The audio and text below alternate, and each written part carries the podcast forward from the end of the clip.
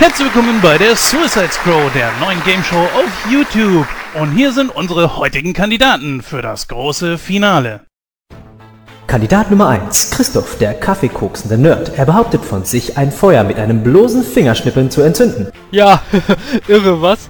Den Trick habe ich übrigens von Bud Spencer gelernt. Äh, by the way, will einer hier im Publikum vielleicht mein Bett kaufen? Ich benutze es irgendwie nicht mehr so oft. Kandidat Nummer 2, Gordon, der Sprücheklopfer mit dem unnützen Wissen. Er verfehlt keine Pointe und seine Witze sind absolut tödlich. Ja, hi zusammen. Kurze Frage, was passiert, wenn He-Man ein verfaultes Schwein im Wald findet?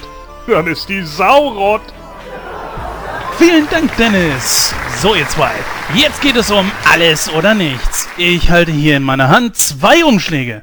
Einen grünen und einen roten.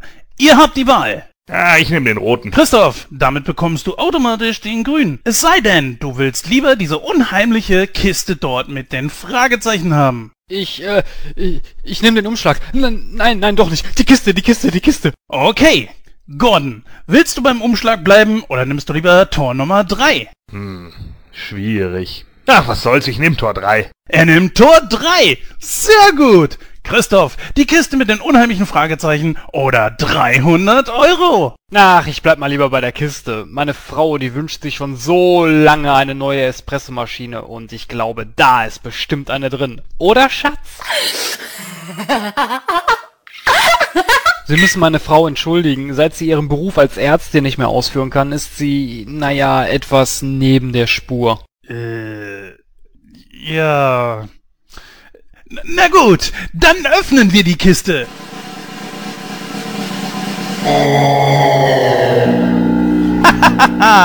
Und da kommt ein Baseballschläger aus dem Publikum geflogen. Ja, das sind Emotionen hier. Gordon, du hast Tor Nummer 3 gewählt und hier ist dein Preis. Herzlichen Glückwunsch, Gordon. Auf dich wartet ein Abendessen mit Jared Leto. Genieße einen unvergesslichen Abend in Ghetto-Atmosphäre, während alle coolen Joker-Darsteller euch auslachen. Ja, was für ein toller Preis. Und Gordon, freust du dich? Ja, und wie? Wow.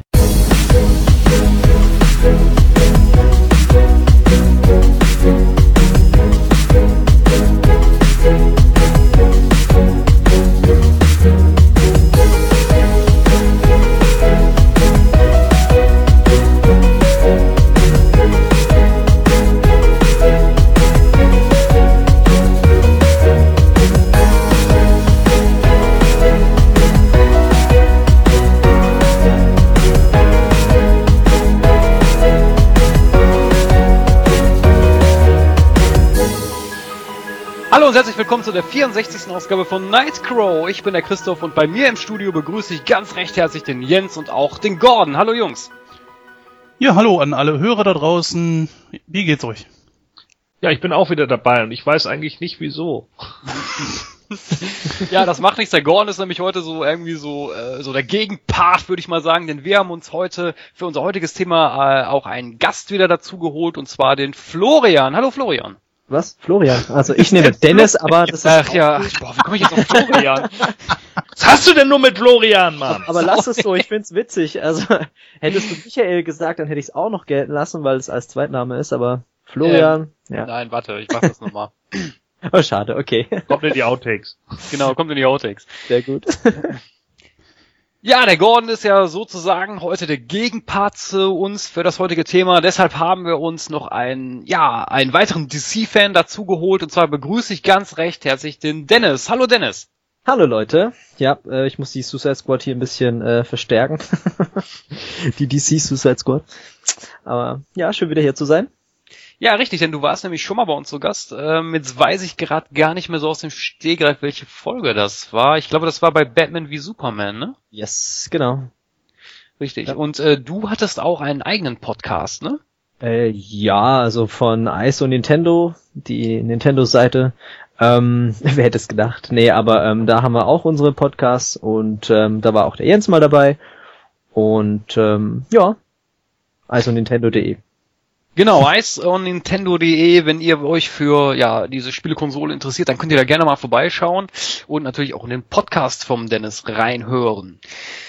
Ah, ja, Jungs, äh, die letzte, der Gordon war ja jetzt schon etwas länger nicht mehr dabei. Das war mal so meine Frage an den Gordon. Gordon, was war los? Ja, ich hatte eigentlich äh, ein bisschen weniger Zeit, weil ich jetzt gerade im Urlaub war und dadurch äh, hatte ich ein paar verplante äh, Wochen ähm, und deshalb konnte ich dann auch nicht da sein, weil da das Real Life in dem Moment vorging.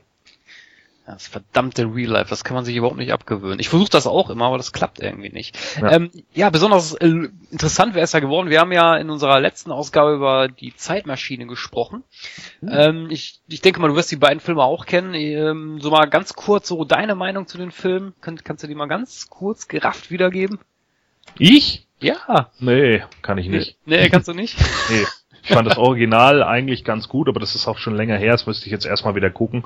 Ähm, und das Remake äh, habe ich irgendwann mal geguckt äh, und fand das ziemlich anstrengend und ähm, ja, keine Ahnung. Also wie gesagt, verwirrend. dafür dafür hätte ich die hätte ich die Filme jetzt erstmal nochmal wieder gucken müssen, um mir da tatsächlich eine direkte Meinung zu, zu bilden. Deswegen kann ich da jetzt zu wenig drüber sagen.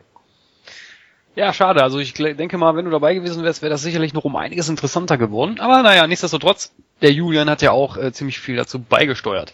Ja, Jens. Äh, wir haben uns ja zuletzt vor zwei Wochen gesprochen. Oh, hör auf. Wieso, was ist los? Oh, Alter. Ja, was war los? An meinem Geburtstag ist ja unser praktisch nagelneuer Wagen verreckt und äh, Herzlichen Glückwunsch. ja, mitten auf der Autobahn. Ja, ging in die Werkstatt, Motorschaden. Das war aber nicht das Schlimmste, sondern das, was danach kam. Äh, der Wagen war ja mehrere Wochen in der Werkstatt, weil mehrere Teile besorgt werden mussten etc. pp. Und ja, Alter, ey, was für Horrorgeschichten. Da riefen die uns an und sagten, dies und jenes ist dran, das muss gemacht werden und jetzt passen Sie mal auf, wir hatten da an dem Magen rumgefummelt. Ich sag, keine Ahnung warum. Ja, irgendwer hat an dem Wagen schon mal rumgefummelt, den Motor auseinander gehabt, da irgendwas drin kaputt gemacht und das mit zwei Komponentenkleber wieder zusammengeklebt, den Motor wieder zusammengebaut und ja, keine Ahnung, wieso. Ist zwei Komponentenkleber? Ist, ist, ist das normal? Weil ich habe ja keine Ahnung von, von Motoren. Die sagen, natürlich ist das nicht normal. Da hätten Schrauben hingemusst. Ist okay. Das ist natürlich schon ein bisschen doof. Duct Tape. Ja, klar, sicher. Am besten noch äh, irgendwie so, ein- so ein Klebezeugs. Ja, ja. äh, ja, Ende vom Lied, ey, 1700 Euro knapp. Da lacht das Herz. Ja. Hast du dein Ja, Geburtstagsgeld dann dafür verwendet?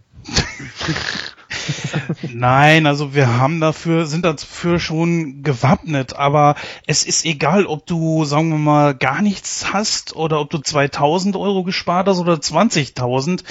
Ey, 1700 Euro ziehen dir schon die Schuhe aus und das war jetzt echt einschneidend. Ja, gut, jetzt fährt der Wagen wenigstens, jetzt scheint der Auspuff kaputt zu gehen. Naja gut, macht nix. Äh, ja, wir haben uns jetzt gesagt, wir werden den Wagen jetzt ungefähr ein Jährchen fahren und dann geht er wieder weg. 1700 Euro hat das gekostet. Mhm. Hm. Hättest du mir das Geld nicht geben können, hätte ich jetzt mal meine BAföG-Schulden abbezahlen können. äh, Du hast in deinem Alter noch BAföG-Schulden? ja, genau noch 1700 Euro. genau 1700 Euro. Ach du dickes Ei. Ob er nicht der bei der Werkstatt war? Moment. Moment. Vielleicht macht der deswegen so komische Geräusche. Aber Dennis, wo wir dich gerade hier haben, habe ich mal direkt eine Frage. Was macht die NX? Was gibt's Neues am Nintendo-Himmel? Da soll ja bald eine neue Konsole kommen. Ja. Äh, Zelda lässt auf sich warten. Was ist los? Ja gut, ich meine, ähm, die NX ist ja angekündigt für, für März. Da soll sich auch wohl nichts dran ändern. Ähm, haben sie nochmal bestätigt. Und ich denke, dass in jetzt September die ersten Infos drüber äh, rauskommen werden. Also ich glaube auch offizieller Seite, dass Nintendo da irgendwas zeigt oder zumindest vermuten das alle. Ich weiß nicht, ob es irgendwo mal rauskam. Aber es wird ja auch ein bisschen Zeit, mal der Öffentlichkeit zu sagen, hey, hier im März kommt hier was Cooles. Ähm, was die Wii U in den Schatten stellt. ähm, und Zelda dann gleich mit. Also, das ist ja genau wie bei Twilight Princess. Da hat sich damals auch keiner, oder ziemlich keiner mehr die äh, Gamecube-Version, sondern gleich die Wii-Version mit dem Spiel gekauft. Und so wird es bei der NX, denke ich mal, auch nicht anders sein. Ja, das ist ja bei mir auch so ein bisschen blöd, sage ich mal, weil ich habe ja die Wii U. ja. Äh, NX ist auf jeden Fall, wenn es denn so heißen wird, das weiß man ja auch noch nicht so hundertprozentig. Ne? Nintendo hat ja, glaube ich, auch noch nie einer ihrer Projektnamen übernommen. Kann das sein? Ja. Ja. Project Café war ja. Project Café, ja klar. Äh, also, na gut, wir nennen es trotzdem weiterhin X und äh, ich persönlich habe halt eben das Problem, ich müsste mir ja die komplett neue Konsole holen, weil für meine Wii U wird sich das nicht mehr lohnen. Mhm. Ich persönlich habe ein Angebot gekriegt, weil ich vor kurzem einfach per Zufall auch mal im, im GameStop war, dass ich mit allem, was ich für meine äh, Wii U habe, diese dann auch direkt eintauschen könnte gegen eine äh, gegen eine NX. Sagen aber viele von äh, lass es lieber sein, kriegst auf dem Sekundärmarkt mehr dafür. Was sagst ja, du dazu? Das sehe ich auch so. Ich fand GameStop schon immer ein bisschen strange, sorry. Ähm, ich fand es immer überteuert. Ich fand ihre Angebote seltsam. Also zumindest damals, was heißt damals, ähm, äh, wenn ich irgendwie Sachen bei eBay verkauft habe oder Amazon, habe ich im Endeffekt mehr rausgekriegt als alt gegen neu. Ja, wir geben dir 10 Euro für und dann kannst du darauf dann das neue Spiel dann dazulegen. Fand ich immer totale Abzocke. Also ja, auch, auch Gebrauchtspiele, die sie dort liegen haben, krieg, kosten halt einfach 30 Euro. Das ist vielleicht 10, 20 Euro gespart. Bei eBay kriegst du dann gleich mal äh, mehr dafür. Also finde ich komisch. Wenn es dich nicht stört, kannst du das natürlich gerne machen. Ich meine, die reservieren die dann auch in der NX, die kriegst du dann theoretisch auch sicher. Aber ähm, ja, wie gesagt, ich würde es eher auf dem Sekundärmarkt loswerden, probieren. Sofern man natürlich noch was kriegt für eine Wii U. Ne? Ist ja leider, ist ja leider ein Flop geworden, die Konsole. Man muss es halt schätzen wissen, weil die Spiele, die da drauf sind von Nintendo selbst, sind ja bombenmäßig. Also Qualität ist da, außer vielleicht jetzt Mario Tennis oder so, die halt doch ein bisschen in ihrer Qualität abflachen. Aber sie sind ja trotzdem nicht so schlecht.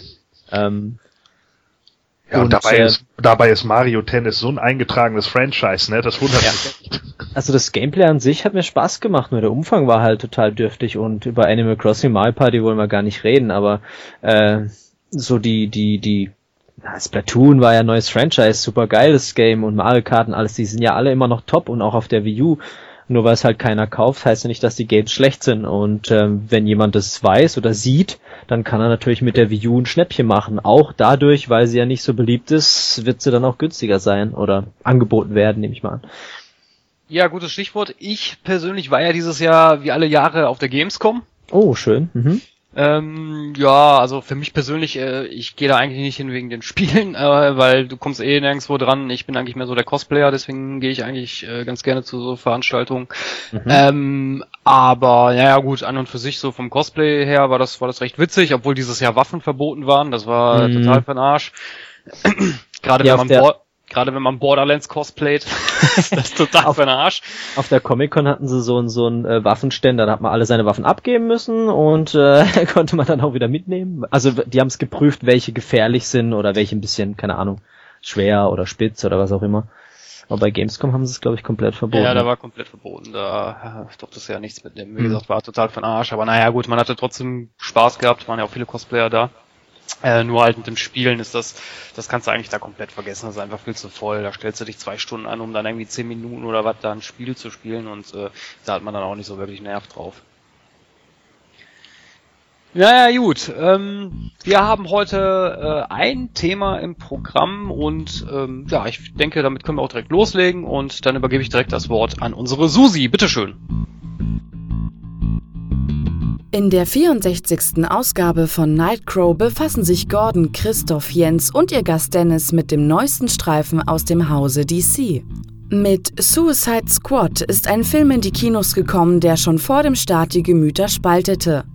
Man of Steel und Batman vs. Superman konnten die Kritiker nicht wirklich überzeugen. Ein Grund mehr, warum Suicide Squad überzeugen musste.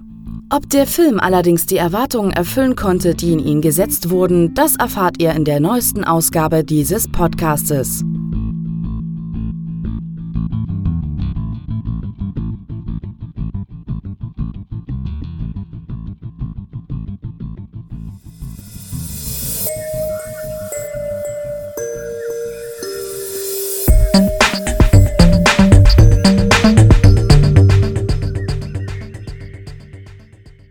Vielen herzlichen Dank, Susi. Und dann kommen wir auch direkt zu unserem heutigen Hauptthema, nämlich dem Suicide Squad. Ja, Jens, erzähl uns doch mal ganz kurz, äh, worum geht es denn da überhaupt in den Film? Ja, in der Suicide Squad geht es um ein von der Regierung zusammengewürfeltes Anti-Superhelden-Team, das halt äh, gegen solche Metawesen wie Superman oder auch äh, ja, Wonder Woman etc. vorgehen kann. Und äh, da gibt es eine von der Regierung beauftragte Frau namens Amanda Waller. Sie ja hat die Idee zu dieser ganzen Geschichte und mit etwas anfänglichen Problemen kommt sie dann auch mit ihrer Geschichte durch. Sie stellt dann dieses Team zusammen aus wirklich ja talentierten Leuten ohne übernatürliche Fähigkeiten, wie halt eben Deadshot oder Harley Quinn und äh, anderen sehr, sehr großen Metawesen, wie halt El Diablo zum Beispiel, äh, der definitiv ein Metawesen ist. Und diese sollen dann halt äh, eingesetzt werden in Extremsituationen, weil man immer noch im Kopf hat, so, es könnte ja noch mal ein Superman kommen und wehe, wenn der uns nicht wohlgesonnen ist. Und die Angst ist ja, wie man ja gesehen hat, zum Beispiel durch Sort definitiv berechtigt. Hier an dieser Stelle nochmal kurz eine Spoilerwarnung. Wenn ihr den Film noch nicht gesehen habt und nicht gespoilert werden wollt, dann solltet ihr jetzt nicht weiterhören. Ja, ähm, die Gegnerin ist in diesem Fall eine heidnische Hexe, würde ich mal sagen, namens Enchantress, die eigentlich für die Suicide Squad beziehungsweise Task Force X, so wie äh, die Suicide Squad genannt wird, sollte eigentlich dazugehören, kommt denen allerdings irgendwie zuvor, kann sich befreien und auch ihren Bruder aus so einer, so einer Rune, sag ich mal. Und damit ist sie dann auch die Gegnerin von der Suicide Squad oder Task Force X. Ja, und dann gehen diese ganzen Leute, ja, die die Verbrecher halt äh, gegen Enchantress vor und wie das alles dann vonstatten geht etc. Und wer alles dabei ist, das klären wir jetzt so in den nächsten 60 bis 90 Minuten. Ganz genau. Also der Suicide Squad ist dieses Jahr erschienen. Länge ist etwa 123 Minuten und freigegeben ist der Film ab FSK 16. Ja, Regie führte David Heyer, wenn man den so ausspricht. Ähm, in der Besetzung haben wir unter anderem Margot Robbie, die spielt Harley Quinn. Ähm, dann haben wir noch Will Smith, der spielt Deadshot. Äh, Scott Eastwood, der spielt den äh, Lieutenant Edwards, Jared Leto, der oder Le Leto, wie immer man das ausspricht, der spiel, äh, spielt den Joker. Ben Affleck ist auch mit von der Partie als kleiner Cameo von Batman. Ähm, dann haben wir noch Joel Kinman, der spielt Rick Flag. Und dieser Name ist sehr schwer auszusprechen. Ich hoffe, ich mache das jetzt richtig. Adeval Akin Akbaye. Killer Croc? ja. Gesundheit. Ja, genau. Danke. Der spielt äh, Waylon Jones beziehungsweise Killer Croc. Ähm, dann haben wir noch, de, dann haben wir noch dabei Karen Fukuara, die spielt Katana. Jay Hernandez und der spielt den Diablo. Gut, dann würde ich aber sagen, beginnen wir einfach mal mit den Charakteren und dann fangen wir auch mal, da ich hier der Moderator bin, fangen wir auch direkt mit meinem Lieblingscharakter an, das wäre nämlich Harley Quinn. Mhm. Ja, was kann man zu Harley Quinn sagen? Ähm, kurzes Nerdwissen von mir. Der Dennis kann das nachher gerne ergänzen, wenn ich was vergessen haben sollte. Harley Quinn ist ein Charakter, der erstmals 1992 eingeführt wurde, nämlich in der Batman Animated Series. Erschaffen wurde die Figur von Paul Dini und Bruce Timm und eigentlich sollte die Figur in dieser Animated Series so eine Art Sidekick für den Joker sein. Ähm, die Figur kam aber bei den Fans so gut an, dass man sie auch nachträglich in die Comics etabliert hat und ihre erste richtige Hintergrundgeschichte hat sie dann auch bekommen in dem Comic Mad Love, beziehungsweise in ähm, ja, Folge 109 der Animated Series. Hierzulande hieß die die Piranha-Falle. Den ersten Auftritt in der Animated Series hatte sie in Episode 22, Jokers Favor. Der Charakter an sich ähm, ist, äh, ja, wie, das wird auch in den Filmen so erzählt, also sie heißt mit wahren Namen Dr. Harleen Francis Quinzel, ähm, war eine Psychologin im Arkham Asylum und hat sich besonders für den Joker interessiert. Ähm, der Joker hat es dann halt geschafft, in ihren, ja, sie in ihren Verstand so sehr einzudringen, dass sie sich unsterblich in ihn verliebt hat und äh, ja letztendlich auch wahnsinnig wurde. Zum Joker oder beziehungsweise der Joker zu Harley so eine Hassliebe, sag ich mal. Also es, es gibt viele Comics, wo ähm, wo der Joker eigentlich nicht gerade sehr nett mit ihr umspringt. Also er schlägt sie, er wirkt sie, er will sie aus Spaß auch nur, einfach nur umbringen. Dann gibt es aber auch wieder andere Comics, wo er eigentlich sehr liebevoll mit ihr umgeht. Also es ist so, könnte man sogar fast sagen, dass Harley so ein bisschen masochistisch veranlagt ist. Hat man auch ähm, in der Animated-Serie äh, gesehen, dass er sie auch immer auf dem Schreibtisch runterhaut oder irgendwie, Genau, richtig. aber sie immer wieder zurückkriecht. genau, richtig. Ja. Ähm, Harley Quinn ist auch ein ganz besonderer Charakter, das äh, rechne ich DC zum Beispiel sehr hoch an, weil Marvel traut sich sowas ja nicht. Harley Quinn ist ein bisexueller Charakter, soll heißen, sie hat äh, eine Beziehung zum Joker und auch zu ihrer besten Freundin und das ist Poison Ivy. Mhm. Ähm, was kann man noch über Harley sagen? Ähm, ich denke, das war eigentlich soweit das Wichtigste. Ich, äh, außer der Dennis möchte irgendwas ergänzen. Hm, naja, früher war Harley Quinn immer so ein bisschen doof dargestellt. Also die hat auch immer mit ihrem Hammer rumgeschwungen und hat halt immer eins von Batman auf die Nase gekriegt. Aber später in den Comics wurde sie eigentlich so ziemlich akrobatisch, hat auch teilweise für das Gute gekämpft, also diese Gotham Sirens und so. Da war, äh, da war ja Catwoman, Poison Ivy und Harley Quinn, die halt ihr Unwesen getrieben haben, aber teilweise gut, teilweise böse, also so, so ein Mittelding. Ähm, aber eigentlich, ja, ist sie ja schon so der Bad Guy. Aber sie war halt dann doch so in den Comics später mehr intelligent wieder und äh, ausgefuchst und hat so ihre Ziele verfolgt und das fand ich dann schon wieder interessanter. Und ich glaube, das Genau. haben sie hier auch so ein bisschen ähm, reingebracht. Man merkt Genau, das ist eine gute Überleitung, nämlich ähm, der Charakter von Harley Quinn hier in dem Film orientiert sich stark an den New 52. Das Mhm. sieht man nämlich auch an dem Outfit ein bisschen, weil ähm, in den New 52 ist es so, dass Harley auch äh, vom Joker in diesen Chemikalienbottich geworfen wird, wo auch der Joker letztendlich äh, drin geboren wurde, sage ich jetzt mal, und dadurch äh, also bleicht auch ihre Haut aus und sie wird dann eigentlich noch durchgedrehter. Ähm, in der New 52 ist es auch so, dass sie mit dem Joker eigentlich kein Paar mehr, also sie sind kein Paar mehr. Und Harley Quinn hat auch eine eigene Comicreihe mittlerweile bekommen, wo sie sowas wie eine Anti-Heldin ist. Äh, mal kurz eingeworfen, was meintest du gerade? Was traut sich Marvel nicht? Ja, ich kenne also vom Marvel, dass Marvel sich äh, so in sexueller Hinsicht was mit ihren Charakteren traut, ist mir eigentlich noch nie so aufgefallen. Und warum ist Psylocke dann bisexuell? Ja, echt. Raven Darkholm witzigerweise auch. Ja, also wie gesagt, Harley Quinn wird ver verkörpert von Margot Robbie. Und ähm, ich muss sagen, ich finde, dass äh, Margot Robbie das wirklich hervorragend gemacht hat. Also ich, also so stelle ich mir eine Harley Quinn vor. Also sie hat das wirklich gut rübergebracht. Also sie hatte wirklich alle Charaktereigenschaften. Sie war durchgedreht.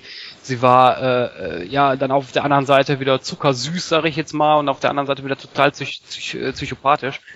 Ähm, das fand ich wirklich eine hervorragende Leistung von ihr. Gibt ja auch Gründe dafür, warum sie eine der Top-Leute ist, aber da kommen wir ja dann gleich noch zu. Genau. Jens, ähm, du kennst dich, glaube ich, mit dem Charakter nicht so gut aus, oder? Nein, natürlich nicht. Ich bin im DC-Universum eigentlich noch ziemlich neu. Ich versuche allerdings mein, meine Wissenslücken, die noch sehr groß sind, das gebe ich zu, äh, ein bisschen zu stopfen. Die Filme werden mir da jetzt ein bisschen helfen und äh, ich, wie ich gehört habe, sind die Filme, die drei bisherigen, auch ziemlich gut akkurat äh, vom Comic her umgesetzt worden. Da könnt ihr natürlich mehr zu sagen, aber es ist natürlich schon irgendwo klar. Ich meine, es leitet sich viel durch den Namen halt ab.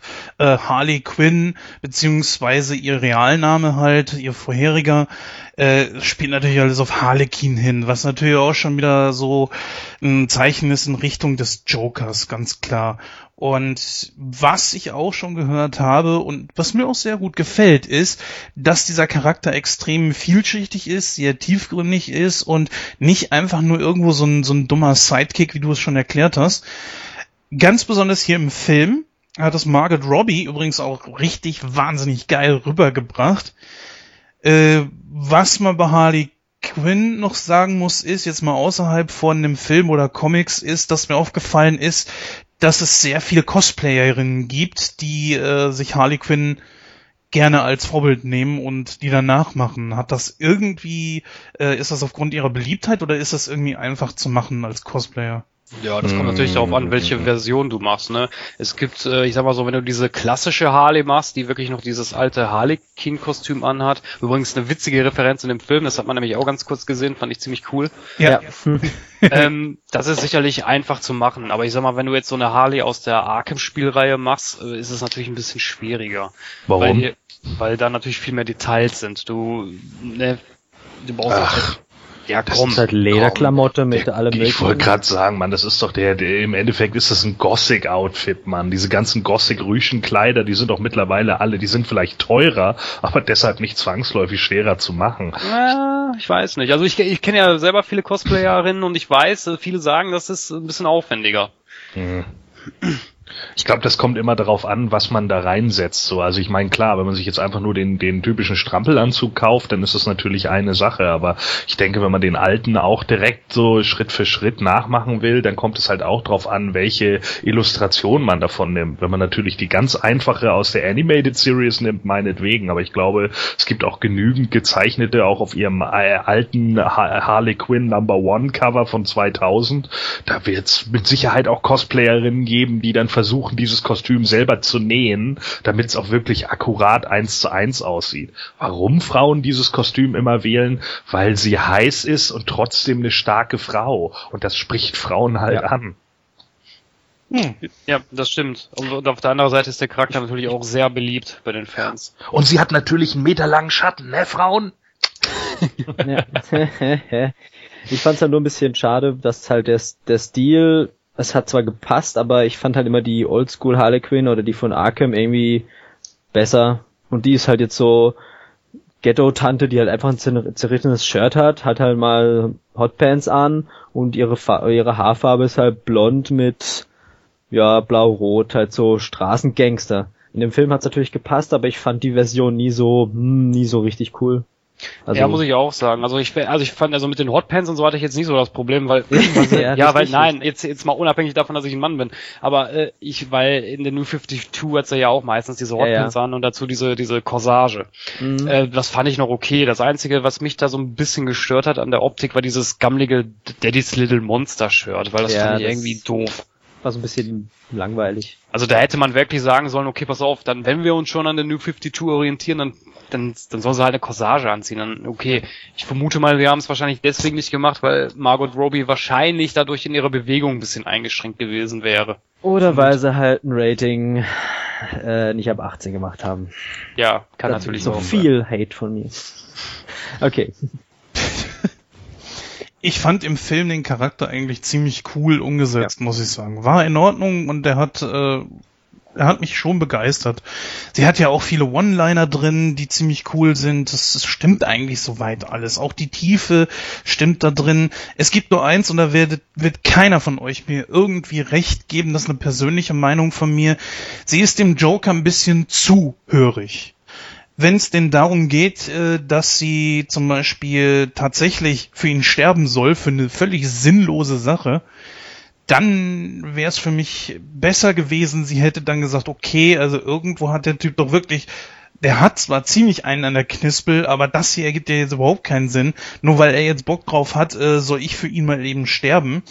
Es gibt ja eine Szene da drin, wo er sie halt in diesen Bottich schmeißt, dann erstmal so weggeht und gut, okay, man sieht, sie ist ihm nicht scheißegal, aber sie lässt sich einfach so runterfallen.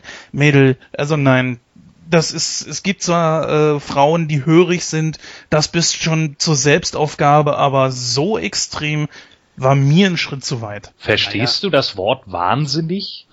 Wollte ich gerade sagen. Ja, Das ist er halt- ist wahnsinnig, aber nicht sie. Sie ist ihm hörig im Verfallen. Nein, nein, das stimmt Nee. nicht. Sie ist auch wahnsinnig. Ja, Die hat durch, ganz durch, die schön Stöße, äh, durch, durch die Stromstöße meinst du? Ja, in dem Film haben sie es so dargestellt. Ich meine, in dem Comic ist es jetzt ein bisschen äh, tiefgründiger, äh, aber gut, das konnte sie wahrscheinlich in dem Film jetzt in der Kürze der Zeit nicht unterbringen. Aber Harley Quinn hat- oder hat schon ziemlich einen an der Klatsche. Und außerdem hat er nicht auch, äh, springt sie nicht erst, als er sie fragt, würdest du für mich leben? Ja, stimmt. Er sagt Ja. nämlich, würdest du für mich leben.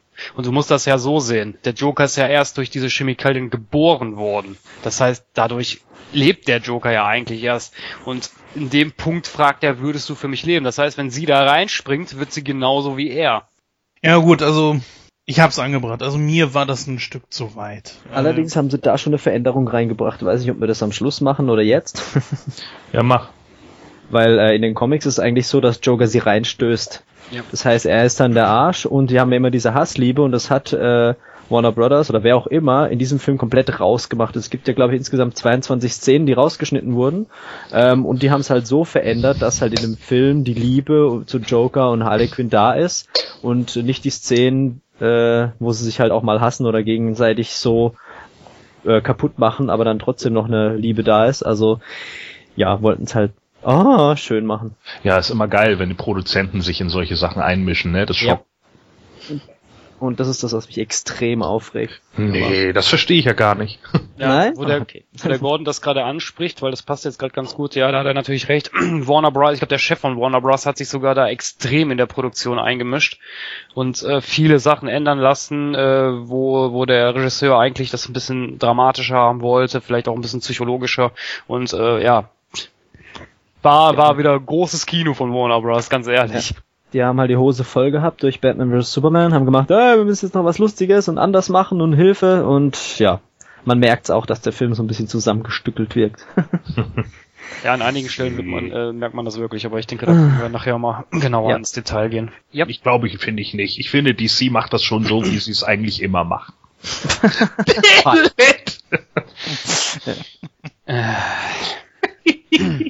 Eine Szene, die ich ganz gerne noch ansprechen möchte, weil die hat mir auch super gefallen. Ähm, und zwar gibt es eine, eine, eine Begebenheit, wo der Joker nachher mit dem Hubschrauber abhaut. Ich weiß nicht, ob ihr die noch in Erinnerung habt. Mhm. Das war eine super Referenz an den Animationsfilm Assault on Arkham. Ich weiß nicht, ob ihr den gesehen habt. Mhm. Fand ich, fand ich gut umgesetzt, weil das hatte mich so ein bisschen daran erinnert. War eine nette Referenz, weil das ist ja so ähnlich, dass sie, dass Joker halt mit diesem Hubschrauber abhauen will und Harley, äh, ja, will halt mitkommen und dann stürzt nachher dieser Hubschrauber ab. Psst, ist übrigens der bessere Suicide Squad, so an alle. Verdammt, da kann ich ihm noch nicht mal widersprechen. Ja, ich auch nicht. die Szene haben sie nämlich auch verändert, aber dazu später mehr. Das stimmt, die haben sie ein bisschen ge- abgeändert, das ist wohl wahr. Schon wieder. Ähm, ja, ich würde sagen, wo wir gerade bei Harley sind, können wir dann auch direkt mal weiter zum Joker gehen, alias Oh je. Jared Leto.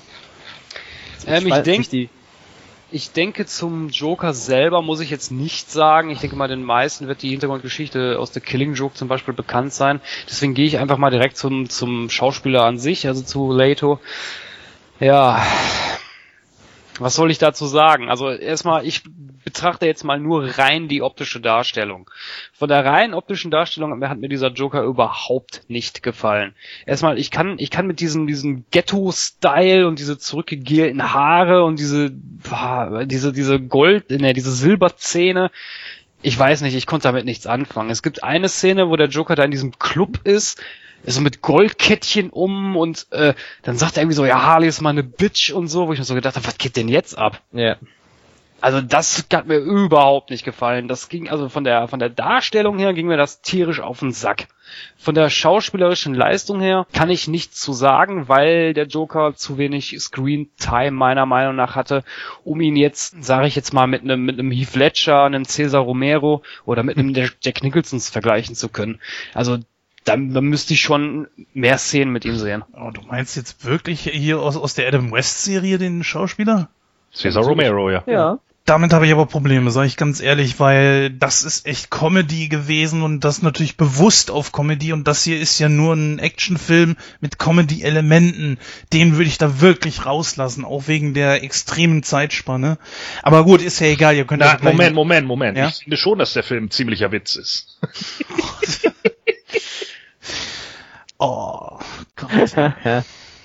Nein, ist er nicht. Ähm, ja, aber mir ging es genauso, dass der, dass dieses, dieses, diese Darstellung von diesem Gangster, Gangster, Joker und dann sitzt er da und yo, my hood und bla, denkst, äh, nein, das passt absolut nicht. Ich muss allerdings sagen, dass ähm, Jared Leto ja ab und zu schon so diese so Sachen macht, die die anderen irgendwie nicht so wirklich gemacht haben, wie so dieses, oh, please, please, please, please, please, oh, meine Spielsachen, okay, das kam im Film gar nicht vor, ähm, war nur im Trailer, äh, aber halt so diese, diese, ähm, diese Gestik, Mimik, wo ein bisschen so verrückt ist, oh, küsst meinen Ring, ah, du bist jetzt mein Freund, ne, weil das habe ich dir voll abgekauft, hast du das ehrlich gemeint, und so, so wie er so ein bisschen auch geguckt hat, gespielt hat, fand ich gar nicht mal so schlecht, weil ähm, Heath Ledger hat sich damals nur abgeschleckt und äh, also das fand ich irgendwie total komisch, auch wenn er ganz gut war, aber ähm, ja, was halt, was halt gefehlt hat, danke Warner Brothers, ähm, dass er halt keine böse Sache macht. Er schießt zwar den einen ab, dann sieht man nur so eine, so eine, so eine coole, coole Effektszene,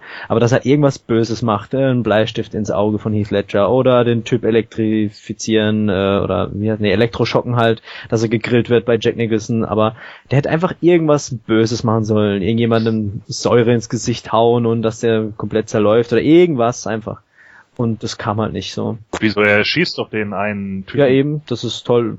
voll böse. Einfach einmal abschießen finde ich jetzt eher normal heutzutage. Findest das, findest das nicht äh, kreativ genug, ja? Hm, Genau.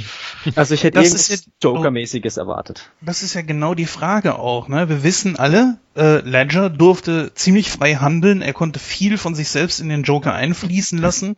Vieles waren zum Beispiel gemünzt auf seine Ideen, seine eigenen Ideen. Jack Nicholson konnte sich frei bewegen in, in seiner Gestaltung des Jokers. Wie viel konnte Jared Leto? Ich sag mal, äh, wie viel durfte er? Ich halte mich ein bisschen zurück damit zu sagen, es ist seine Schuld, dass dieser Joker sehr umstritten ist, sagen wir es mal so. Weil, hm? Was aber wieder dagegen spricht, wenn man so die Berichte vor dem Film so gelesen hat, dass die alle ihr bisschen Method Acting gemacht haben, dass sich der Jared Leto in ein Irrenhaus gesetzt hat und mit, mit irgendwelchen Psychopathen geredet hat, um einfach den, also er ist ja auch so ein Method Actor, wenn man die anderen Filme, au- äh, Filme anguckt, ähm, dass er sich in die Rolle richtig reinversetzt, Informationen sammelt, wie, wie kann ich den darstellen, sich irgendwo im Dunkeln eingeschlossen hat oder irgendwas. Und er ist ja auch am Set immer so rumgelaufen und hat die anderen erschreckt. Er ist gar nicht mehr aus dieser Joker-Rolle reingekommen. Und wenn du dir äh, rausgegangen und wenn du jetzt äh, Suicide Squad anguckst, da, da, da fehlt ja alles. Da, da kam nix viel von von dem, was man da gehört hat, was er getan hat, rüber. Also es ist auch so, dass halt einfach viele Szenen gedreht wurden, aber die einfach nicht verwendet wurden. Ich meine, Ja. es ist ja auch ein Beispiel, das mit, ähm, was so als Mini-Video irgendwann mal rauskam, äh, dass sie gefilmt haben, wie er mit Harley Quinn irgendwie vor einem Wagen stehen und ihr eine pfeffert. Da haben sie auch alle gedacht, wow, was geht mit dem ab, ne? Und die Szene haben sie komplett weggelassen. Also da, da richtet auch Harley Quinn eine Waffe auf ihn und er überredet sie dann, dass er abdrücken soll, abdrücken soll und doch nicht abdrückt und irgendwie haben sie dann so eine Szene, wo sie sich dann noch küssen und das haben sie komplett weggelassen. Also so psychopathische Sachen äh, sind einfach nicht drin. Also deswegen bin ich mir nicht sicher, ob du recht hast mit dem, dass er nicht genug zu seiner Rolle beigetragen hat oder er schuld ist, dass es so aussah. Ja, nee, nee, ich habe ja gesagt, also ich bin da vorsichtig, weil ich es einfach nicht weiß oder ob Mhm, es einfach mhm. machen musste. Ich, ich gehe jetzt einmal mal von dem Gesamtpaket aus, was mir jetzt in diesem Film dargeboten wurde. Und mit dem bin ich nicht wirklich einverstanden. Ich bin Mhm. sehr zwiegespalten, was äh, den Joker betrifft. Ha, dann passt ja wieder. Auf jeden Fall. was für ein One-Liner, was? Ja. Äh, auf jeden Fall stehe ich ja mit dieser Meinung nicht alleine da. Es liegt wirklich nicht an Jared Leto, ja. Ich meine, es gibt Filme mit ihm, die sind wirklich gut, ja. Dallas Buyers Club, wer das Ding gesehen hat, der Film ist ja nicht schlecht. Äh, oder auch American Psycho zum Beispiel, Fight Club, äh, sind ja alles so Filme. Gut, jetzt nicht überall hat er so die, die super Rolle, ja, aber er, er tritt ja schon hier in sehr große Fußstapfen. Vielleicht sind diese Fußstapfen einfach ein paar Nummern zu groß, denn die Erwartungen sind hoch an ihn und ah, ich persönlich komme auch mit diesem Gangster-Style, yeah, und hast nicht gesehen. Allein die erste Szene, wo er dann da auftaucht, beziehungsweise man ihn da sieht, in diesem Club sitzen und der Schwarze kommt dann da und will mit ihm quatschen und so weiter. Jawohl, Starsky und Hutch sind da bei Huggy Bear. Äh, das, was, was soll das? Sieht total blöd aus, wie er da sitzt, äh, mit diesen ganzen Goldkettchen und so weiter. Und, ja, was macht er als nächstes? Clean Up My Closet singen oder was? Es ist, es ist auch, nein, nein. Es gibt ein paar Szenen, da finde ich ihn gar nicht so schlecht. Da kann ich mich sehr gut mit anfreunden. Aber, äh, bei mir, äh, ich, ich sag's mal so. Ich weiß nicht, ob ich ihn, also hat zum Beispiel Harley Quinn möchte ich in einem Singlefilm sehen. Auf jeden Fall. Möchte ich ihn allerdings in einem Singlefilm sehen? Weiß ich nicht. Ich bin echt zwiegespalten, was, was ihn betrifft. Jared Leto wollte halt, er hat ja bewusst darauf verzichtet, sich nochmal die alten Filme anzugucken, weil er einfach eine komplett eigene Interpretation des Jokers schaffen wollte. Er hat selber gesagt, dass er sich an einem alten Comic äh, orientiert hat, den er früher als Jugendlicher hatte, nämlich äh, A Serious House on Serious Earth. Ja, Arkham Asylum. Genau. Oder eben auch zu Deutsch ein düsteres Haus in einer finsteren Welt, denn wir wissen ja, Serious heißt düster. Ja. Natürlich. grob übersetzt wieder. So, also. Und äh, an dem hat er sich ja ziemlich stark dann auch irgendwie orientiert und hat dann halt irgendwie versucht, besonders, ich denke halt, besonders wahnsinnig rüberzukommen. Was Naja. einige. Er hat es versucht. Ob das geklappt hat, ist eine andere Sache. Nein, Oh, aber doch, ich also das finde nein, ich schon. Nein, nein, nein, nein, nein. Ich habe jetzt na ja gesagt, weil der Joker in äh, Arkham, in dem Comic Arkham Asylum eigentlich, äh, äh, ja, ich weiß nicht, also er kommt schon wahnsinnig darüber, aber äh, wenn Jared Leto sich daran orientiert hat, dann äh, hat er das mal so gar nicht umsetzen können.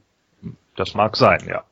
Ähm, für mich ist es halt so, er versucht halt viele Punkte irgendwie psychopathisch zu machen. Ich, ich persönlich finde, sehr wahrscheinlich auch deshalb, weil Szenen rausgeflogen sind, hat der Joker überhaupt keine Background-Story, der ist einfach nur da. Ja, warum er überhaupt in der Position ist, in der er ist, wird nicht, nicht erklärt. Da wird überhaupt nichts weiter in irgendeiner Weise gemacht. Er hat nicht den großen Hintergrund, den ein Heath Ledger haben konnte in einem gesamten Film, wo man diese Gott-Teufel-Allegorie hat. Batman als Gott, er als Teufel oder Batman als Kosmos, er als Chaos. Das fehlt halt alles hier. Der ist halt einfach irgendein Cr- Crime-Genie, warum auch immer, ja, aber er ist es halt, ja, das jetzt plötzlich irgendwie dasteht und halt durchtickt. Und das in besonders weirden Szenen und teilweise chargiert Leto halt so heftig, dass ich einfach denke so, oh meine Güte, Junge, dein Overacting tut einfach weh. Also da kriege ich ein bisschen Zahnschmerzen von. Aber das ist eben sein Ding und das ist halt seine Interpretation dieses Charakters. Und das muss man halt so hinnehmen. Ähm, viele kommen, glaube ich, einfach nicht damit klar, den Joker nicht als coolen Charakter, sondern als Arschloch-Charakter wahrnehmen zu müssen. Und das ist er hier. Inklusive der Produktion von Warner Bros., die es eben nicht akzeptieren können, wenn er einer Frau eine runterhaut. Und dann wird das halt rausgeschnitten. Aber das tun Arschlöcher halt. ne? So sind die eben. Und genau deshalb äh, wäre da vielleicht auch einfach der Ansatzpunkt zu sagen, okay, der Junge ist halt eine Bedrohung, eben weil er ein Psychopath ist. Ja, und in Psychopathen kann sich ein Normaldenkender halt nicht hineinversetzen oder es wird zumindest ziemlich schwierig.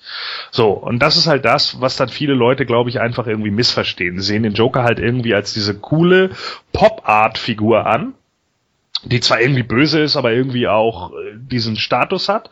Und das erfüllt Leto hier halt nicht so wirklich.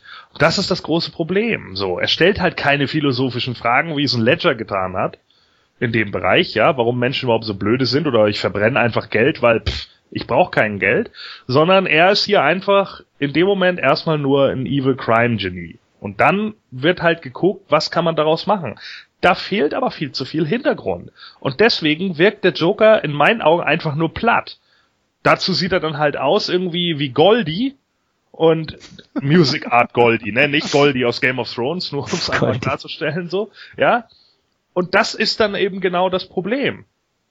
Ich denke einfach, der Joker kommt nicht zur Geltung, weil er überhaupt nicht die Möglichkeit hat, weil der super platt ist. Wie lange ist der im Film? Zehn Minuten, wenn es hochkommt? Mhm.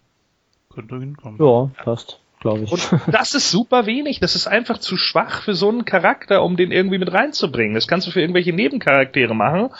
Aber äh, vielleicht nicht unbedingt für ihn, vor allen Dingen nicht, wenn der vorher so medial gehypt wurde. Und das wurde er ja. Ich meine, das erste, was von Suicide Squad veröffentlicht wurde, war das Bild von Jared Leto als Joker und alle haben gesagt, Gott, sieht der scheiße aus. Ja? Das war das erste Richtig. mediale. ja, das ist doch wahr. Es war der erste mediale Arousal-Moment, dass die Leute gesagt haben, oh bitte. So. Und dann arbeiten alle auf diesen Film hin und jeder will den Joker sehen und dann kommt er halt fast gar nicht drin vor. Und wenn dann eben in Szenen, die so nichtssagend sind oder so kurz gehalten, da kann ich Lito auch verstehen, dass er hinterher auf Twitter rumbitcht und sagt, aber Leute, wofür mache ich mir die Arbeit überhaupt? Hm. Ja, stimmt. Er hat, ja, er hat ja geschrieben, irgendwie Fuck you, Warner. Ja, äh, zu Recht, oder? Also ich meine, ganz ehrlich, äh, wenn man dann irgendwie einen Charakter interpretiert und sich da auch wirklich reinsetzt und dann der Produzent sagt, nee, das ist so krass, das ist so krass, das, das macht ja überhaupt gar keinen Sinn, das schneide ich auch noch raus und du dann vorhin gerade noch gesagt hast, irgendwie 22 Szenen fehlen, 22 Szenen, die sind doch alle nicht nur fünf Sekunden lang. Das heißt, uns fehlen hier wahrscheinlich mehrere Minuten Arbeit, um überhaupt diesen Charakter näher kennenzulernen. Und Ja. dann, äh, danke DC, aber das schockt ja echt. Vor allen Dingen für Kinogänger, die keine Ahnung von, von dem Comic haben. Ja, die keine Ahnung vielleicht auch sogar von den anderen Sachen haben. Ich meine, es ist wahrscheinlich im Pop-Art schwer, dem Joker aus dem Weg zu gehen. Aber nehmen wir jetzt mal an, du sitzt da wirklich als normaler Kinogänger, dann guckst du dir das an und denkst dir so, hm, ich habe irgendwie keine Ahnung, aber dieser Charakter ist komisch. Und als Fan guckst du das und denkst dir so, ja, irgendwas fehlt. Aber das geht mir nicht nur beim Joker so, sondern auch bei anderen. Ja, also wie gesagt, ich bin da äh, gleichen Meinung wie Gordon. Ich habe es ja vorhin auch gesagt. Also ich kann die, ich kann nicht äh, sagen, ob das ein guter, Jo- also von jetzt nur von der Darstell von der von der Sch- Schauspieler kann ich nicht sagen, ob das ein guter Joker war, weil das, was ich da gesehen habe, kann ich nicht beurteilen, weil das wäre einfach unfair Jared Leto gegenüber, weil es halt viel zu wenig Szenen waren. Da müsste ich wirklich mal einen Film sehen, wo er wirklich äh, so eine tragende Rolle hat wie meinetwegen Heath Ledger. Aber jetzt mal so vom Look and Feel, was sagst du denn dazu? Ist für mich auch ein bisschen, äh, bisschen problematisch. Ich glaube halt einfach, dass es hier tatsächlich darauf gemünzt war, den Joker unsympathisch zu gestalten. Ja, das ist eben, er ist halt nicht der Gentleman, der irgendwie im Anzug rumläuft. Er ist auch nicht irgendwie der, der äh, äh, weirde Charakter, der aber trotz alledem die geilen Zoten macht, sondern er soll halt einfach optisch unansprechend sein und dazu dann halt einfach irgendwie noch das mega Arschloch. Ich denke, das war die Intention und das hat man halt einfach auch geschafft. Der Junge sieht aus wie ein heftiges Pimp-Drogenopfer und äh, das ist halt der Look, den er dann irgendwie auch packt. Danke. Das Ja. war das, woran ich habe mich die ganze Zeit gefragt, ja, Gangster-Style richtig, aber woran erinnert mich das? Verflucht nochmal. Und irgendwie kam ich mal auf Breaking Bad. Warum Breaking Bad? Ja, wie ein Drogenopfer, danke. Ja. Danach habe ich gesucht. Ja, er Mann. sieht halt, er sieht halt einfach mega, mega äh, ausgedürrt aus. Er hat irgendwie kaum Augenbrauen. Er hat irgendwie diese kleinen Schweinsäugchen, weil man seine Wimpern kaum erkennt. So und das ist eben das. Er sieht halt einfach komplett verwahrlost aus, der Junge, als wenn der irgendwie seit Jahren Crystal Meth oder Koks nimmt. Ja, und das, das ist dann eben so, so das ist dann halt irgendwie sein Style und so. Der soll eben nicht chic sein, ja. Das ist, das ist kein, äh, äh, keine Ahnung, Romantic Killer, sondern das ist halt ein Psycho und ein abgefuckter Charakter. Und wenn man von der Prämisse ausgeht, machen sie es ganz gut. Optisch ist das jetzt nicht so mein Fall, aber ja, das soll er ja auch nicht sein. Sie haben es dann wahrscheinlich auch mehr an den ganzen Ton des Films angepasst, weil da hätte halt ein anderer Joker vielleicht nicht ganz so gepasst. Also was Also- ich noch anmerken möchte, ist äh, die deutsche Synchro. Ich fand den Synchronsprecher, der den Joker, also beziehungsweise Jared Leto synchronisiert hat, total schlecht. Ich weiß nicht warum, aber die Stimme klang so angestrengt böse und ah, das war überhaupt Nee, nicht ich kann dir ganz genau sagen, warum, weil er die ganze Zeit so gesprochen hat, als wenn er nämlich irgendeinen Belag auf die Zähne hat und dann so, ja was in dem Mund und an Ja. Zähnen. ja, genau so, und als wenn er die ganze Zeit irgendwie dumm nuscheln würde und das ist halt dumm, das wirkt halt einfach nicht. Genau, richtig. Der hat mich bei, beim Reden einen Mundschutz reingemacht, damit er Ja. so spricht. Das ist äh, wie wie der äh, Tom Hanks Synchronsprecher, der später irgendwie anfing zu nuscheln, weil er neue Zähne bekommen hat. Scheiße. ähm, Wie, wie spricht Leto denn denn? ja, ich habe ihn ja viermal gesehen. ähm, Bist du irre? Ja, Ja, also okay. einmal in einmal in Straßburg äh, in Original Englisch mit französischen Untertiteln, dann nochmal in der Sneak äh, Englisch mit deutschen Untertiteln, ja genau, und dann nochmal zweimal Deutsch, einmal IMAX, einmal normal 3D. also ich habe alle Versionen durchgemacht. Ähm, Wie, wie setzt er den denn an? Also Leto selber. Äh, ja, hört sich aber auch so an, als hätte er was in den Zähnen drin. Also er ist auch so, "Ah, I wanna hurt you very bad. Also auch schon ein bisschen, aber bei ihm klingt's halt natürlich ein bisschen, ja, besser als die deutsche Synchro. Ja, man, man muss ja eines immer sagen, man verteufelt ja immer so die deutsche Synchro. Ja, natürlich gegenüber dem Original, das räume ich ein. Trotzdem muss man sagen, dass die deutsche Synchro wirklich super ist. Und selten ist es so, dass die sagen, wir machen das jetzt anders, als wie das Original ist. Das also wegen, also, frag dich nach. Also da werden sie sich dann noch schon irgendwo was bei gedacht haben. Ja, Ah, ich ja. denke, so im, Großen und Ganzen war die Synchro schon okay, da habe ich schon Schlimmere gehört. Allerdings war so ein kleiner Wortwitz drin, den sie anders übersetzt haben oder der dann überhaupt nicht rüberkam. Und zwar als sie das zweite Mal den Flag mitnehmen, da sagt er doch irgendwas auf Englisch, ähm, oder auf Deutsch sagt er, glaube ich, oh, äh, äh, rettet mal den Flag oder sowas oder irgendwas. Capture the flag. Capture the Flag. Und auf Englisch sagt er irgendwas, oh, saving flag again oder second time oder irgendwie sowas, so auf die Art, oh, jetzt müssen wir den Flag schon wieder retten. Und auf Deutsch kam das irgendwie gar nicht so rüber. Da hat er irgendwie nur gesagt, oh nein, der ist in Gefahr. Macht man mal. manchmal, manchmal äh, geht das denn ja auch einfach nicht. Die Deutschen, die, also ich muss mal eine Lanze brechen für die deutschen Synchronstudios, die sind ziemlich gut. Ja, ja. Also, äh, wir müssen da mal ganz realistisch sein, wenn wir irgendwie, guck dir mal russische Filme an, ja, da kriegst du ein Horn. So, also, äh, wo dann teilweise noch über die alte Synchronspur drüber gesprochen wird und solche Witze. Also, das ist dann alles schon ganz schön gruselig. Ähm, zumal wir auch viele Leute haben, die eigentlich Schauspieler sind und auch ziemlich gut äh, artikulieren können, ja, wenn Ja. du nicht gerade irgendwie die Agent Ica Synchro hast. So, also äh, das, da, da muss man halt schon ein bisschen realistisch sein. Da sind die Leute eigentlich auch ziemlich gut. Natürlich passiert das mal, dass Leute dann Dinge anders anlegen oder auch falsch betonen. Aber wem passiert das dann irgendwie nicht? Also da, mh, keine Ahnung. Also da wäre ich auch ein bisschen vorsichtig mit. Ähm, ich finde generell war die Synchroleistung in dem Film absolut vertretbar. Es ist halt nur so eine Sache. In einigen Punkten kannst du halt einfach Akzente nicht wirklich imitieren. Ja, es geht halt nicht, was weiß ich, äh, wenn du einen Southern Accent hast, äh, den, wie willst du den auf Deutsch rüberbringen? Ja, das funktioniert nun mal nicht so. In den USA kannst du das halt machen, aber in den USA wäre es halt genauso, als wenn du bayerisch irgendwie versuchst zu imitieren. Ja, das geht dann auch nicht. Du kannst dann auch nicht irgendwie einen deutschen Film, wo einer bayerisch spricht, dann plötzlich anders German sprechen. Das haut halt einfach nicht hin. Ja, es sei denn, du hast halt tatsächlich diesen, diesen Akzent drauf, so, weil in Deutsch, auf Deutsch gibt es halt keinen Texas Accent. So, und das sind halt genau die Punkte so. Und das fehlt dann natürlich. Dass man jetzt aber allerdings dann eben anfängt zu nuscheln, weil man irgendwie glaubt, okay, der Junge hat was auf den Zähnen und deswegen äh, muss er jetzt halt so ein bisschen geschwollen reden. Das ist dann halt wieder so eine Sache. Sollte man das wirklich machen?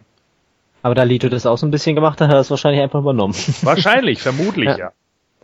Und äh, Captain Boomerang war grauenhaft zu verstehen. Also auf Englisch mit seinem right? Was? Ja.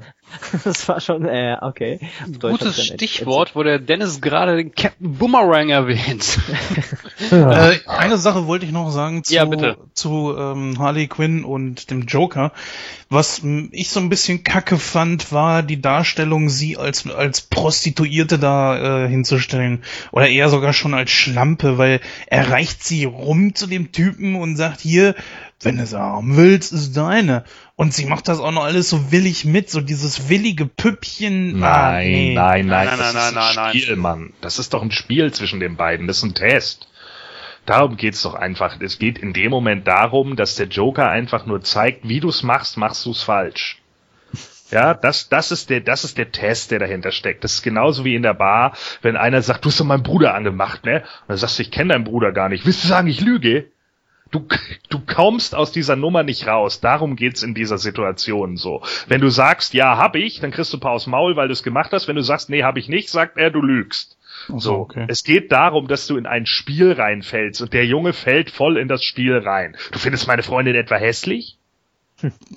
So. Das ist das Spiel in der Sache. Darum geht's da. Du kannst nicht gewinnen. Und das hat er halt ausgenutzt. Das ist das Spiel. Und Harley weiß das ja. Die ist ja nicht doof. Naja, sie ist wahnsinnig, aber nicht doof. Normalerweise nicht. Ne? Ja, der Dennis hat von Captain Boomerang erwähnt. Ähm, dann würde ich sagen, gehen wir mal direkt weiter zu dem Charakter. Äh, zum Comic-Background kann man eigentlich nicht viel erzählen, weil das wird in dem Film eigentlich so eins zu eins umgesetzt. Also er ist halt ein Kleinkrimineller, der hier und da mal Banken ausraubt. Übrigens hier super geil, der Cameo von Flash.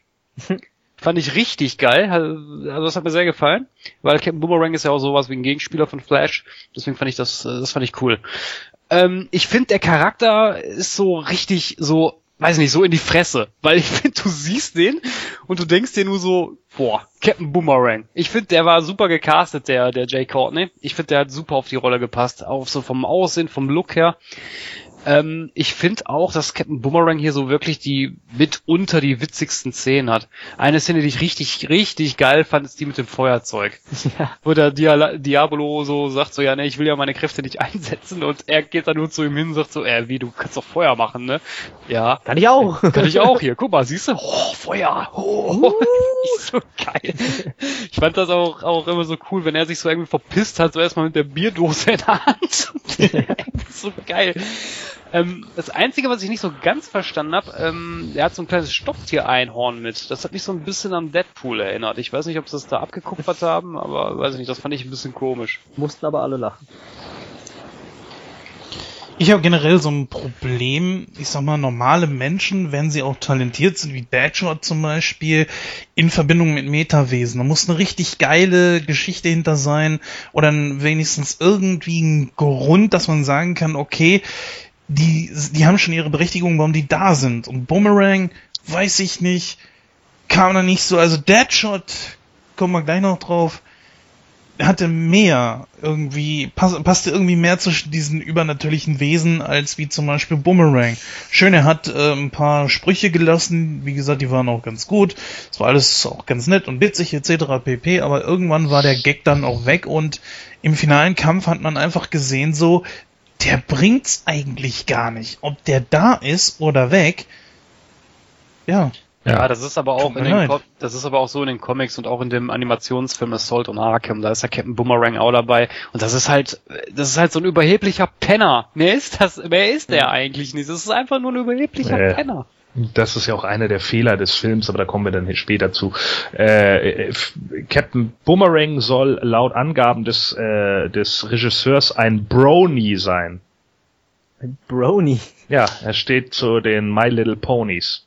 Ah, ein Ach Und deswegen hat er das Ding mit als Pinkie Pie. Ach so, okay.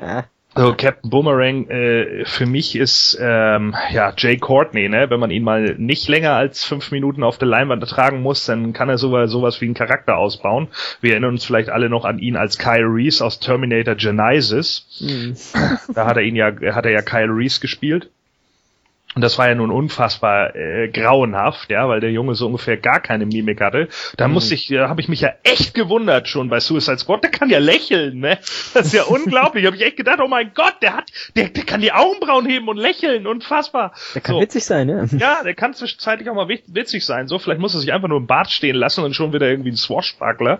Keine Ahnung. Also da musste ich sagen, so, wenn er nur kurz in diesen kurzen Szenen ist, dann ist er als Schauspieler irgendwie erträglich. Ansonsten ist er echt ein schwarzes Loch an Charisma. Muss man einfach so sagen. Der Junge ist halt einfach ein scheiß Schauspieler bisher. Äh, vielleicht entwickelt er sich ja noch. Er ist ja noch jung. Er hat ja noch ein bisschen mehr. Aber ich glaube einfach, der wird momentan eigentlich eher so gecastet, weil er so Bodybuilder-Figur hat. Und das ist es dann eigentlich auch eher so in den anderen äh, äh, Filmen, in denen ich ihn nämlich bisher gesehen habe, fand ich den immer grauenhaft. Also war immer Was? John McClanes Sohn? Schlimm. so. Okay. ja. Und äh, das, das war halt genau das Ding so. Und da habe ich dann irgendwie so gesagt, yo, äh, als Captain Boomerang hat der für mich auch irgendwie gepasst. Aber er hat genau das Problem, was eben andere Charaktere haben, der bleibt viel zu platt. ja. Ja, das stimmt. Also, äh, also wie gesagt, also von, vom Comic-Background her kannst du nicht viel erzählen, weil so einen großen Comic-Background hat Captain Boomerang nicht. Allerdings hätte ich das aber auch schön gefunden, wenn man hier vielleicht so ein bisschen Eigeninterpretation betrieben hätte. Ja. Was weiß ich, man hätte ja kurz eine kleine Geschichte um ihn spinnen können. Ja, Wäre ja jetzt nicht die Welt gewesen. Ich meine, die Background-Geschichte ist, oh, ich habe hier irgendwie, ich, ich stehle Diamanten mit dem Handstaubsauger und werde dann von The Flash überrascht. So, wow. Und den kannte er da noch gar nicht. Das fand ich auch irgendwie witzig. Ne? Also das, das war schon so ein bisschen so, really? Aber, aber ich bin auch der Meinung, dass, dass es in, in den Comics, dass er da in der, ich weiß nicht, ob es jetzt in ähm, DCU, also New 52 meine ich, ähm, wurde er, glaube ich, ein bisschen jünger dargestellt, mit seinem Schal noch und so, Ja. mit seiner genau. Fliegerkappe und dann hat er, glaube ich, in seinem Mantel überall diese Boomerangs drin. Und das Mhm. wäre halt irgendwie schon cooler gewesen, wenn er erstmal so wie Batman so ein paar Boomerangs geschmissen hätte. Ich meine, er hat ja sein, sein Samsung gesteuertes Kamera-Boomerang-Ding. Und einmal explodiert's auch. Weiß nicht, ob das die Kraft von dem Bruder war oder ob der Boomerang wirklich explodiert ist. Aber so Sachen hätte man vielleicht ein bisschen mehr machen können, dass er die Dinger ein bisschen mehr rumschleudert. Ich meine, er macht es zwar auch, aber gegen Katana und so, aber ja. Deadshot hat man sehr gut eingesetzt in dieser einen Szene zum Beispiel, wo er auf dem Auto stand, Ja. wo eine Kinnlade runtergefallen ist, Genau. weil er halt äh, das das ist einfach ein natürliches Talent, das kann ich akzeptieren. Ja, der hat das einfach super drauf und fertig. Da braucht man nicht mehr diskutieren. Und Will Smith ja, gut, sprechen wir später drüber. Aber äh, so kann man einen Charakter interessant gestalten. Gleiches gilt auch für Harley Quinn. Bei ihm könnte man natürlich auch genauso gut sagen, ist kein Metawesen, hat keine übernatürlichen Fähigkeiten. Was soll die da bitte? Aber die ist, äh, die kann sich bewegen, sie ist intelligent und ein Teamplayer letztendlich auch. Und das äh, kam eigentlich ziemlich gut rüber. Naja, so ganz stimmt das nicht. Äh, Harley Quinn ist äh, teilweise ein Metawesen, äh, zumindest wenn man von den Comics ausgeht, weil sie ist nämlich immun gegen Gifte, dank Poison Ivy. Oh. Ja, aber trotz alledem äh, sprich, trotz alledem spricht Jens hier schon was an, was eigentlich an woran der Film halt einfach unfassbar krankt, dass natürlich irgendwie gesagt wird, yo, wir brauchen irgendjemanden, der uns vor Leuten wie, wie einem bösen Superman Pizarro äh, äh, schützen kann. Und ähm, da, da hat, da kommt mir dann eben irgendwann so auf den Punkt, dass eine Amanda Waller dann da steht. Oh ja, so ein Captain Boomerang, du. Das ist naja, ja mal gut. Ich meine, andererseits guck dir mal ein Hawkeye bei den Avengers an. Also bitte. Ja, natürlich. Da hast du ja das gleiche und Ding ist auch nicht besser aber da ist halt zumindest noch das Ding so irgendwie, der Junge ist halt wirklich gut als irgendein, irgendein Schütze etc. So, die haben sie irgendwie zusammengesetzt, weil die aus irgendeiner SWAT-Einheit kommen. Und das ist halt genau das Ding. So, sie sagt sich dann, ja, ich nehme hier irgendwie die besten Kriminellen und dann müssen wir gegen Metawesen ran. Und da, da wird's halt problematisch, ja. Da, da stoßen halt diese Sachen halt ganz schnell an ihre Grenzen. Das ist halt das Problem. Und da ist die Waller halt einfach irgendwie nicht so wirklich intelligent, was das angeht. Und da denkt man sich dann irgendwann so, ja, okay, also irgendwie haut das nicht so ganz hin. Äh, vielleicht als Verstärkung, aber generell ist, besteht dieses Suicide Squad fast nur aus Leuten, die eigentlich überhaupt keine Chance hätten. Nimmt man mal El Diablo raus. Ja. der Jens hat es vorhin angesprochen. Ein Charakter, der natürlich sehr gut funktioniert. Ähm, das ist natürlich Deadshot. Ähm, Deadshot ist im DC-Universum ja so, so, ein Meisterschütze. Also er verfehlt nie ein Ziel. Er ist äh, ein guter Auftragskiller. Ähm, und äh, ja, was in dem Film sehr gut dargestellt wurde, ist, äh, Deadshot ist nämlich kein reiner Bösewicht, weil Klar, er ist ein Auftragskiller, er bringt Leute um, aber er hat auch eine sehr menschliche Seite. Das sieht man zum Beispiel an der Beziehung zu seiner Tochter, die er natürlich beschützen möchte und natürlich auch die Aufträge im Prinzip nur macht, um auch Geld ranzuschaffen, um natürlich seine Familie auch äh, ein besseres Leben zu ermöglichen. Das hat mir sehr, sehr gut gefallen vom, vom Background her, weil das wirklich eins zu eins aus den Comics ist. Äh, auch das Outfit von ihm, wie er halt als Deadshot dargestellt wurde, hat mir auch super gefallen. Ähm, ich muss auch sagen, ich war sehr skeptisch, als ich gehört habe, dass Will Smith Deadshot spielen soll. Ich war sehr, sehr skeptisch, wurde aber sehr positiv überrascht, weil ich finde, dass die Rolle für ihn wirklich wie maßgeschneidert ist, eben weil Deadshot kein, kein von Grund auf böser Mensch ist. Und ich finde, das passt so zu Will Smith, weil er halt auch so diese Vaterrolle eingenommen hat und äh, dann auch diese coolen, lockeren Sprüche dabei. Das hat mir super gefallen. Also das war wirklich eine Glanzleistung, muss ich hier sagen. Sehe ich genauso. War aber Deadshot nicht früher mal ein Killer? Also das ist doch auch erst seit kürzerem so, dass man aus ihm irgendwie so diesen Charakter gemacht hat, oder nicht? Also früher war der doch relativ sadistisch angelegt, oder irre ich mich da? Ähm, jein, also es kommt drauf an. Also ich sag mal, ganz, ganz früher, sag ich mal, erschaffen wurde die Figur, ich glaube 1959 da war ja so ein, so ein. Nee, ja. 50 ist die, die kommt aus Batman Nummer 59. Die ist aus 1950 ja, genau, von, Bob, richtig, von Bob, genau. Bob Kane. Richtig, Nummer 59 war's. Hast du recht. Ähm, da war das so ein, so ein, ich sag mal, so ein, so ein, so ein typischer Revolverheld, ne? So, hat auch so ein Schnauzbart und so, sah natürlich komplett anders aus. Und ein Zylinder. Auch. Und ein Zylinder, richtig. Ähm, der wurde dann irgendwann umge äh, so angepasst, ich meine in den 70ern, Silver Age Alter. Da hast du recht, da war er ein bisschen sadistischer angehaucht. Ähm, das hat sich dann aber so, ich meine, im, im, im 2000er Bereich dann aber auch so entwickelt, wie der Charakter jetzt eigentlich auch in dem Film dargestellt wurde. Hm. Aber ja. jetzt, du wolltest gerade was sagen. Ja, wie gesagt, also für mich passt das sehr, sehr gut.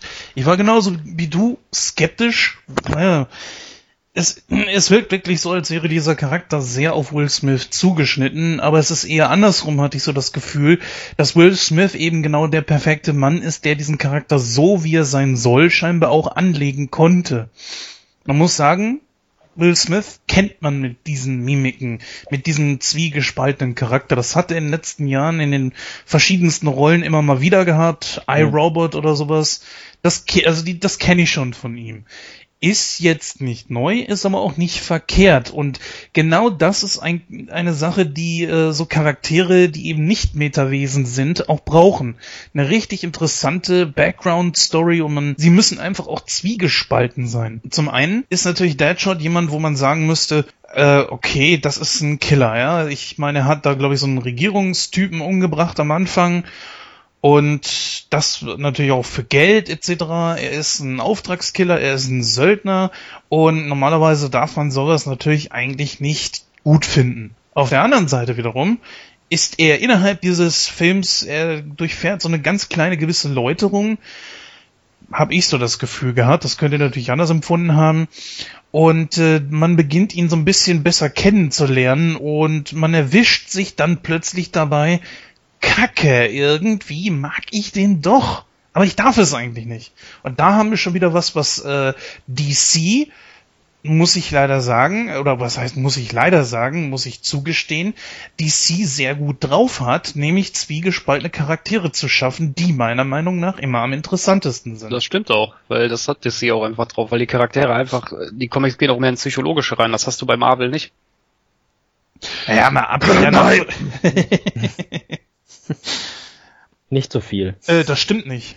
Nein, das stimmt nicht. Also zumindest wenn man von dem Film ausgeht, würde ich jetzt äh, Tony Stark von ganz Ja, nein, ich sag ja nicht, dass das, dass Marvel hat vielleicht hier und da auch mal ein paar Charaktere, die interessant sind, so vom Background her, das sage ich ja nicht. Aber du hast bei DC, vor, vor allem bei Batman, die ganzen, wenn du dir die ganzen Schurken da mal anguckst, die haben alle eine sehr ausgereifte, teilweise schon recht bizarre und traurige Hintergrundgeschichte. Und das hast du bei Marvel nicht unbedingt bei den Charakteren.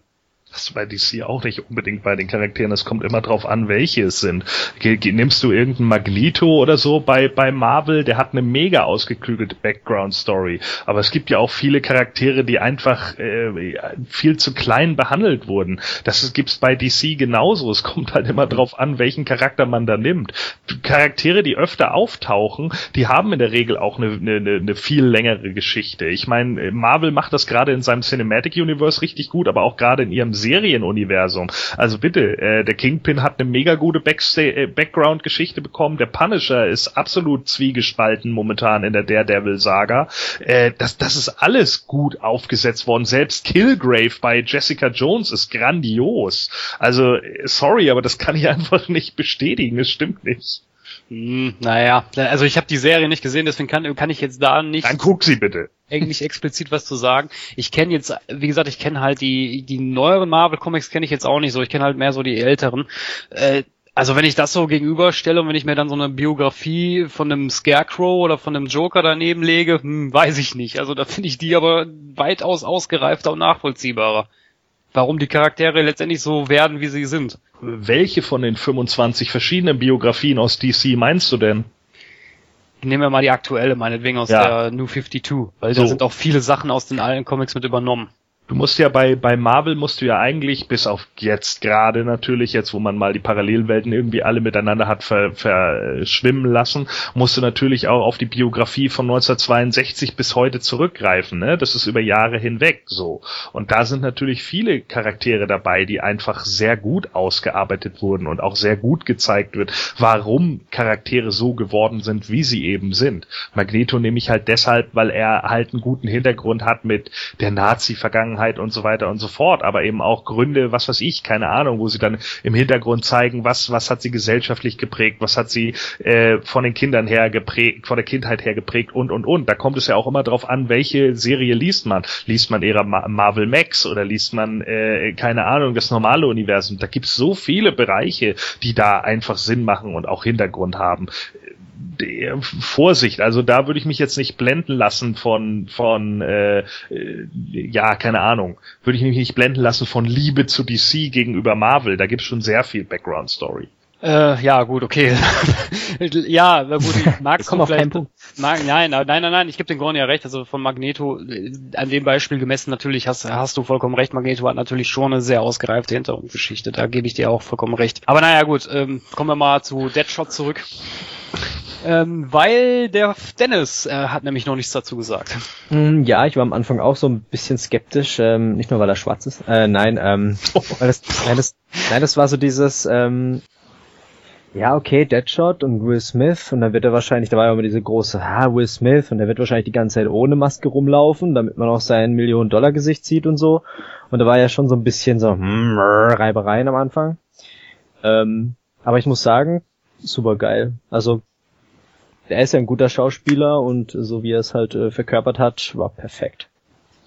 Ja, ich finde halt auch irgendwie Will Smith ist halt einer, der einfach Charisma hat, so, ne? Und ja. das ist das, was ihm liegt. So Actionfilme kann er nun mal und da kann er, den kann er auch irgendwie ein Stück weit Tiefe verleihen. Will Smith soll ja auch im Vorfeld gesagt haben, als das Drehbuch gelesen hat, ja, ich übernehme den Charakter, aber nur, wenn der mehr ausgebaut wird.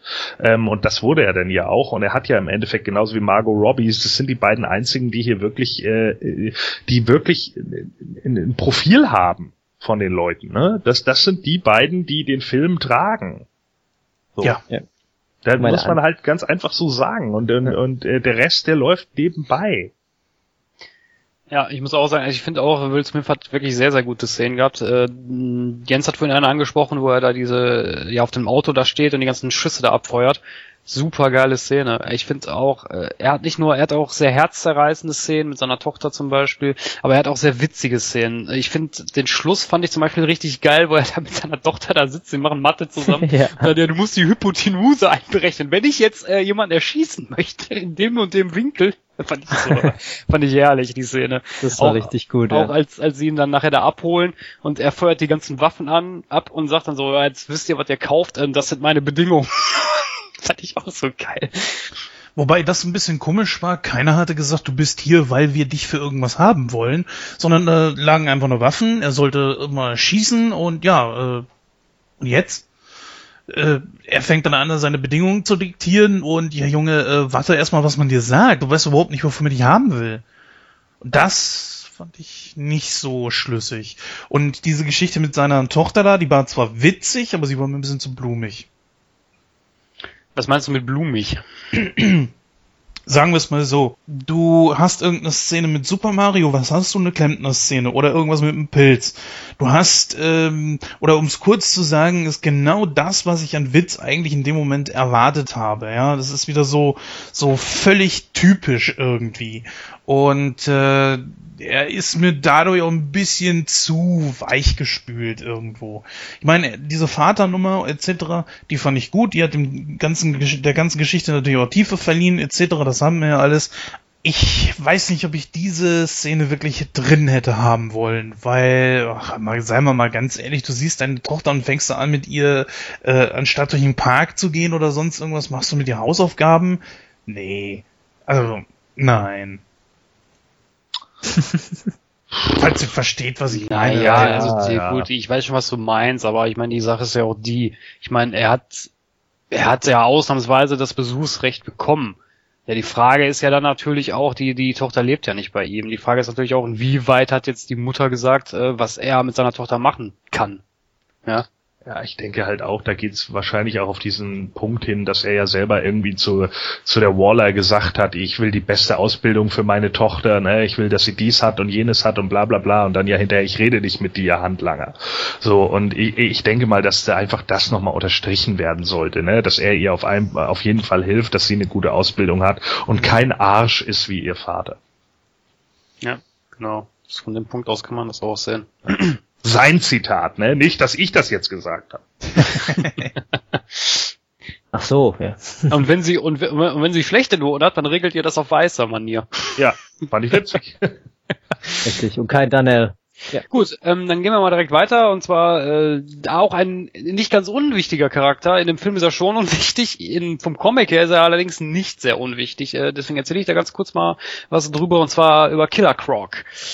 Killer Croc ähm, heißt eigentlich Waylon Jones. Ähm, in den Comics ist es so, dass er an einer Hautkrankheit leidet, die ihn so nach und nach zu einem Krokodil werden lässt. Ähm, dadurch wurde er natürlich ja, viel verspottet in der Schule. Ähm, er wuchs in den Slums auf in, in Florida bei einer alkoholkranken Tante. Ähm, ja, hat dann nach und nach so seine kriminelle Laufbahn aufgenommen. Äh, hat, äh, ich glaube, er hat dann irgendwie auch mal Leute getötet und wurde dann zum Tode verurteilt. Ähm, das Urteil wurde aber dann nachträglich in einer lebenslangen Haft umgewandelt. Ja, und Croc äh, ist dann irgendwann ausgebrochen und äh, ja, ist halt mehr und mehr und mehr zu einem Krokodil mutiert. Äh, ja, so wie halt die Story halt ist. Also er, er ist, äh, es kommt natürlich immer aufs Comic an. Es gibt Comics, wo er ein bisschen anders dargestellt wird, auch mit dem Schwanz und sowas. So ähnlich wie die Echse, sage ich jetzt mal.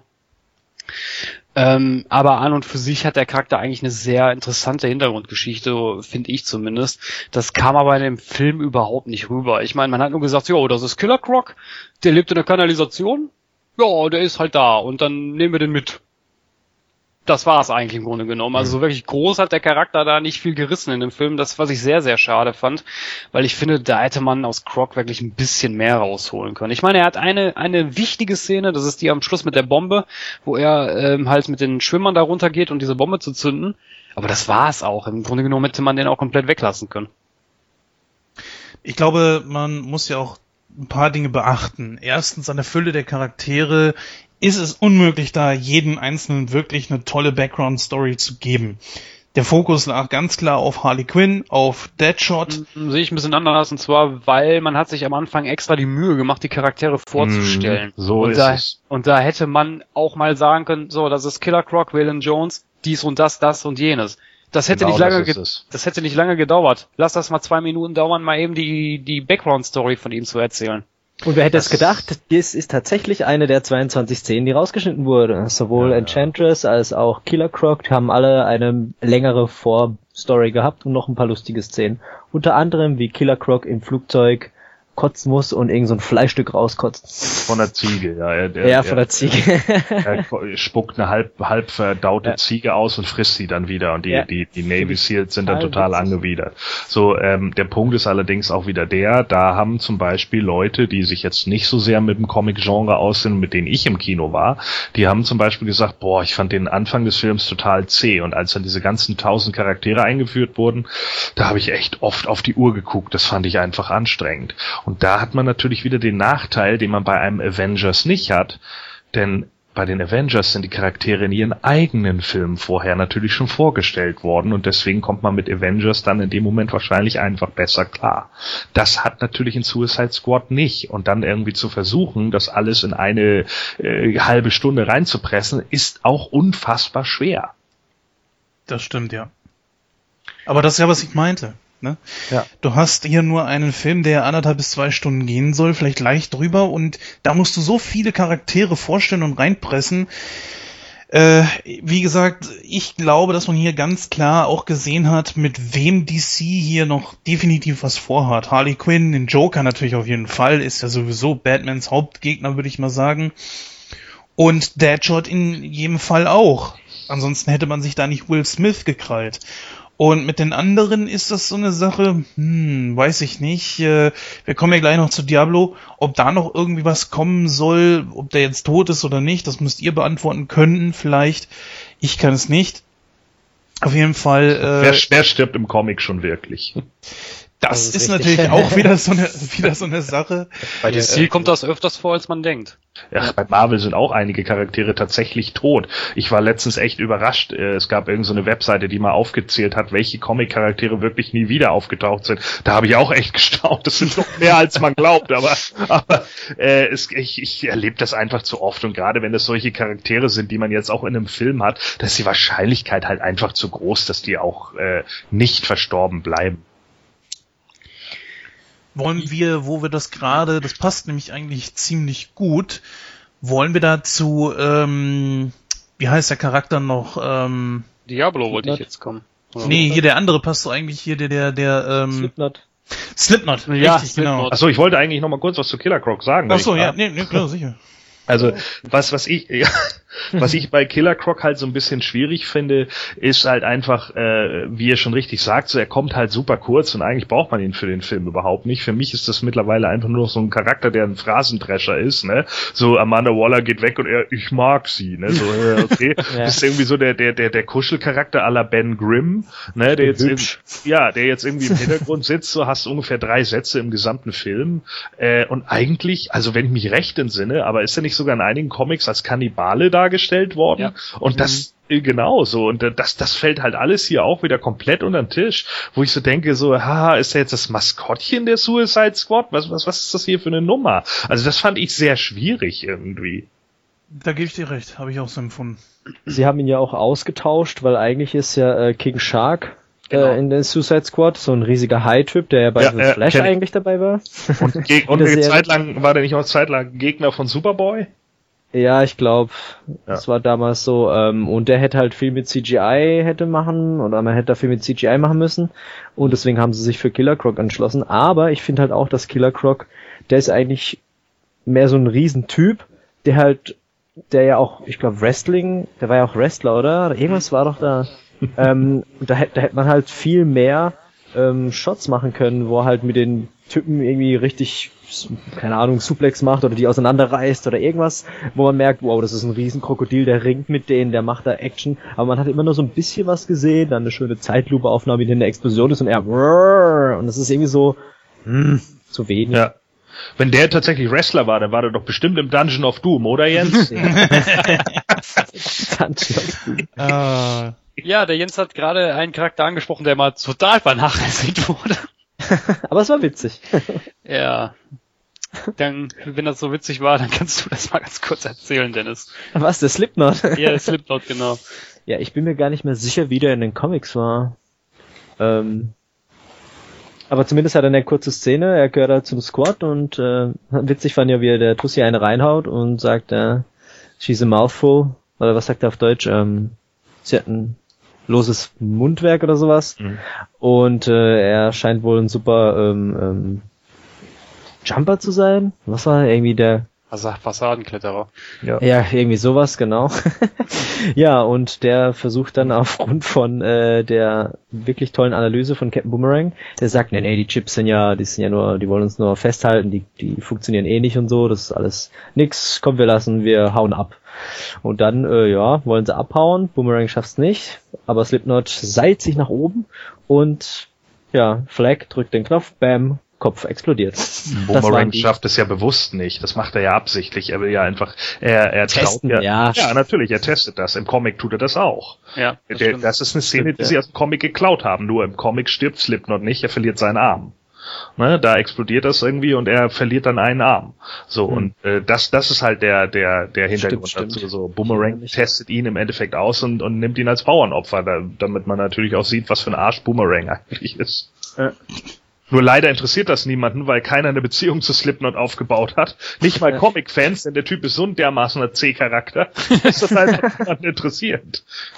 deswegen hat man ihn wahrscheinlich auch genommen, um zu zeigen, okay, die meint's hier wirklich ernst. fand ich eigentlich in der Szene gut. Also für den Film hat's funktioniert. Also es, man, man sieht, okay, da macht's bumm, die meinen's ernst, alles klar, weiter geht's. Jo. Einzige, die erschüttert war, war die Waller. Ah, verdammt, jetzt ist der tot. Dabei war der doch so gut, ne? Der Ja, hätte der war so wichtig, ey. an, an, an Superman vorbeiklettern können. Lustigerweise hat genau Superman vorbeiklettert. Der hätte dann das gleiche wie Batman gemacht, wenn er auf ihn zufliegt, hätte er dann auf die andere Seite rübergeschossen. Ähm, kann toll klettern, super. Das ist nichts, was jetzt Batman nicht könnte. Nein.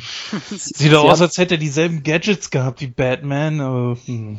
Sie haben allerdings eine Szene rausgeschnitten, wo irgendwie rauskommt, dass er ein Vergewaltiger ist. Was das für den Film noch ausgemacht hätte, keine Ahnung, aber Ja, dann hättest du mehr noch die Begründung gehabt, warum er in die Luft fliegt und man hätte dann wieder vor dem, vom Publikum begründen können, jawohl, ein Vergewaltiger, der tot ist. ja, endlich. Dann wäre es ja echt gut gewesen, aber ja, okay.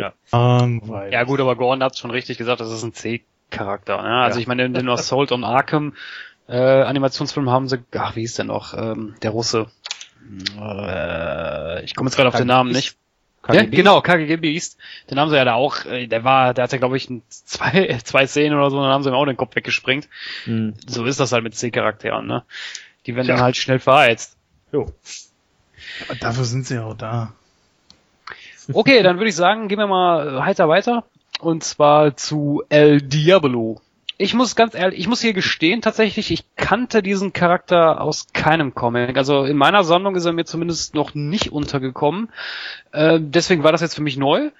Ich fand aber die, also zumindest die Geschichte, was ich gesehen habe, ich meine, er ist jetzt nicht so tragend wie Harley Quinn und Deadshot, das ist wohl wahr. Aber ich finde auch, dass dieser Charakter schon Tiefe besitzt und auch äh, eine gute Hintergrundgeschichte, die für mich auch nachvollziehbar äh, Ja. macht, was er da tut. Vor allen Dingen, ich fand den, die Begründung, zum Beispiel, es gibt ja diese Szene, wo Enchantress in die Geister oder den Verstand von, von dem Suicide Squad Team reingeht und äh, nur bei ihm funktioniert das nicht. Und warum funktioniert das bei ihm nicht? Weil dieser Charakter mit sich im Reinen war. Und das fand ich, das fand ich gut dargestellt. Ja, das war in Ordnung.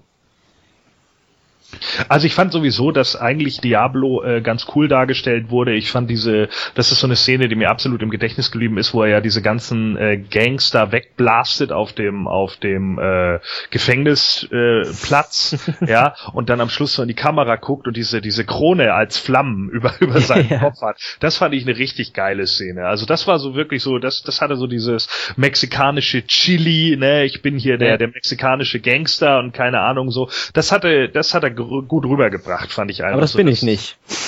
Bitte? Das bin ich nicht. nee, nee, das ja. ist ein anderer, der gibt's nicht mehr. Ja, ja, genau so, ne? Aber, aber äh, das, das war, das hat er einfach geil rübergebracht. So und das war, das war auch eine, ein gutes Ding. Also ich glaube, hätte der ein bisschen mehr Zeit noch bekommen, wäre da vielleicht auch noch mehr drin gewesen. Also ähm, da denke ich, funktionierte das ganz gut. Lustigerweise habe ich äh, da in der Synchronstimme eher so dieses Mexican-Deutsch erwartet, so Hey Holmes. Ach so. weißt du? Das ist so, so Essay. Essay. Aber, aber, aber sag mal, Dennis, kennst du den Charakter aus den Comics? äh, in der in der Suicide Squad war er dabei, ja. Echt? Also in der Welcher- der in der ähm, äh, New 52 ist er gleich in den ersten in den ersten Geschichten dabei. Echt? Ja, Ja, hat- also ich doch- meine ja, ich habe nur die ersten er nicht so ein gelesen. schwarz-weißes Outfit? Der hat doch so ein schwarz-weißes Outfit mit so einem Umhang, ne?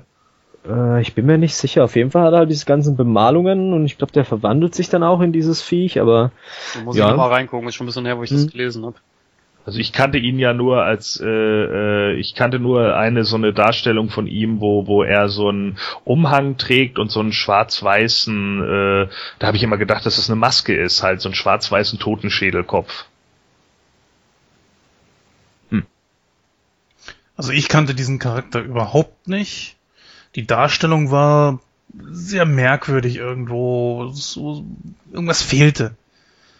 Außer diesen, außerdem diesen Gangster-Rapper, äh, diesen super Hardcore-Straßentypen, den haben wir ja eigentlich schon mit dem Joker gehabt. Und hätte er jetzt hier nicht den Geläuterten gespielt, wäre das fast das gleiche gewesen eigentlich. Ja, danke für das Bild. jetzt, erinnere, jetzt erinnere ich mich auch wieder. ich Ja, weiß noch nicht, Problem. welche Einsnummer das ist, aber Ja, beim Endkampf hat sich ja der gute Diablo quasi geopfert, indem er seine ganze Kraft entfaltet hat. Ähm, ich muss hier sagen, ich fand das im Prinzip eine gute Lösung. Ähm, jetzt hatte der, ich glaube der Dennis oder das das gesagt, ne, dass das in einem Comic auch so war, ne? Dass er, sich- oder der Gordon, dass, Ja, dass er sich auch in dieses Viech da verwandelt hat. ich glaube ja. Fand ich aber, ich fand's aber, ich fand's gut umgesetzt. Also wie gesagt, das Ja, ich, ich, ich fand's, die, die Idee war cool, das habe ich jetzt nicht so richtig erwartet, weil ich das mit dem Comic nicht mehr im Kopf hatte. Äh, meine Freundin meinte dann, ja, ja doch, das ist in den Comics auch. Ah, okay, okay, okay. Ähm, aber ich muss sagen, dass der Bruder irgendwie ziemlich langweilig war, weil am Anfang vom Film oh, macht er die ganze Stadt kaputt und mit seinem Superarm und zerstört alles und die- diese coolen Gebilde mit diesen ähm, ja, wo das Metall so zerstört ist und diese Tropfen so raushängen, das sieht so geil aus. Und dann am Schluss trifft er keinen von den Menschen. Dann steht er nur da und drückt ihn dahin und dann drückt er ihn dorthin. Das war irgendwie so, da hätte ich irgendwie noch was, ja, was spektakuläreres erwartet. Aber prinzipiell fand ich die Idee halt cool, wie sie es gemacht haben.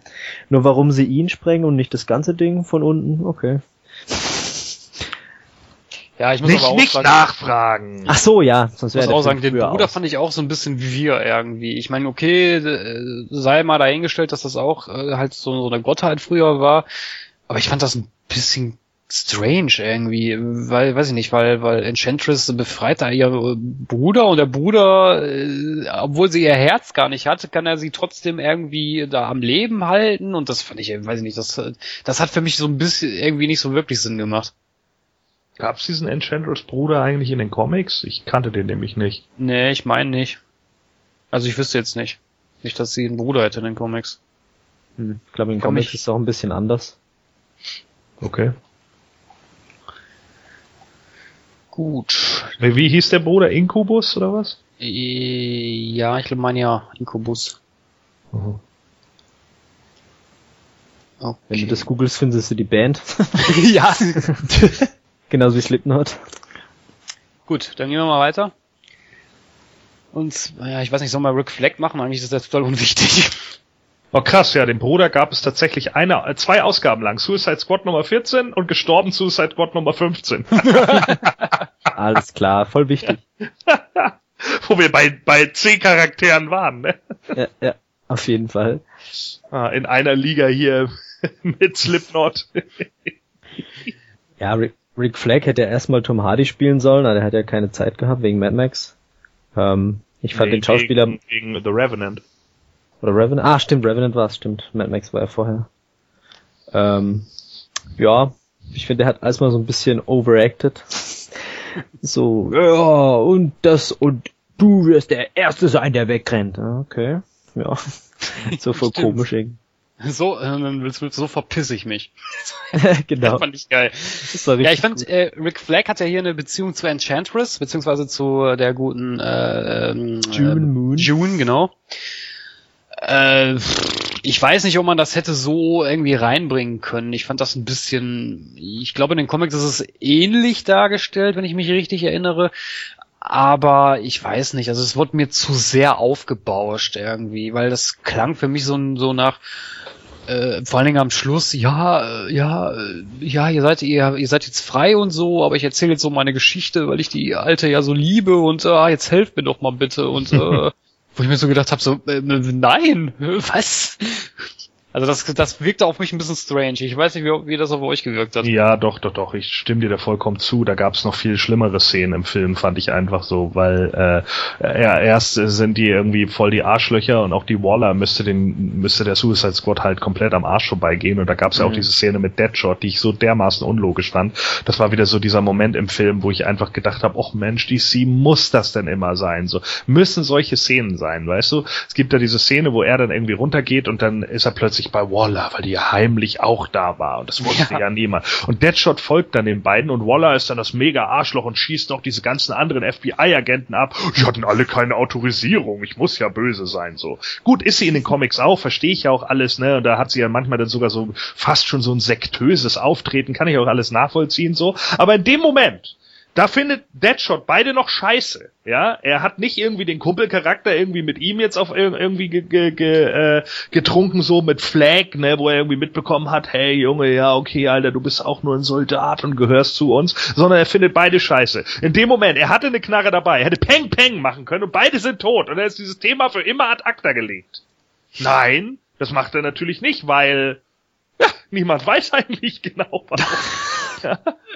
Ja, So. das stimmt. Das war total unlogisch. Muss ich dir recht geben. Und das, das sind halt alles so, so diese Absicherungen, keine Ahnung. Da hätte man, man hätte, man hätte in dem Moment einfach irgendwie sinnvoller agieren können. Ja, man hätte irgendwie sagen können, was weiß ich, keine Ahnung, eure Leben sind mit unserem Pulsschlag verbunden oder so. Wenn wir sterben, sterbt ihr auch. Meinetwegen so oder irgendwie sowas, ja. Das wäre dann sinnvoll gewesen. Aber sie kommt dann auch am Ende raus mit diesem scheiß Handy und hat ihren Finger natürlich auf allen drei bei diesem scheiß Touchscreen. Wie das Ding noch überlebt hat in diesem ganzen Chaos, sowieso eine Frage. Weil die Dinger, jeder weiß das. Jeder Teenager heute weiß, wenn die Teile runterfallen, hast du sofort die Spider-App drauf. Aber dieses Handy war natürlich unkaputtbar in all dem Chaos. Vor allem die, Kopfüber an irgendeinem scheiß Tornister hing. vor allem, vor allem die, die, die Szene, die du ansprichst, fand ich auch richtig geil. Ich war so richtig unlogisch, weil die war in diesem Wassertank oder in dieser blauen Flüssigkeit und was immer das war, keine Ahnung. Und auf einmal so, Enchantress ist besiegt und sie steht da, staubtrocken, Ja. nichts, gar nichts und dann mit dem Handy da. Ich so gedacht hab, so was? Nein! Warum bist du nicht tot? Genau. Aber das Handy hat überlebt. Aber es ist als Galaxy S7, das ist sogar wasserdicht. Vor allen Dingen Harley hätte trotzdem zu ihr hingehen können und sie kalt machen können. Gegen die hätte sie doch gar nichts machen können. Richtig. Stimmt, richtig. Das sind so Sachen, weißt du, man will diesen Film dann irgendwie mögen. Und ich denke dann irgendwie so, Mann, eigentlich sind doch ein paar Charaktere auch ganz geil irgendwie eingebracht. Und dann kommen immer solche Szenen und ich denke dann immer, Alter, was, warum? So, warum DC? Was soll das immer? Ja. Ja, also wie gesagt, also das äh, so Rick Flag, ich ja, ich meine, in den Comics ist er ja auch der Anführer der Suicide Squad, aber ja, ich weiß nicht, also mit dem Charakter wurde ich in einem Film überhaupt nicht warm, weil er mir äh, erst kommt er so richtig badass rüber und dann verkommt er zu so einer zu so einer Heulsuse und das fand ich irgendwie so, oh, nee, muss das jetzt sein? Also da fand ich Enchantress an sich äh, schon ein bisschen besser vom vom Charakter her. Ich finde auch, dass die Schauspielerin äh, die super verkörpert hat. Mhm.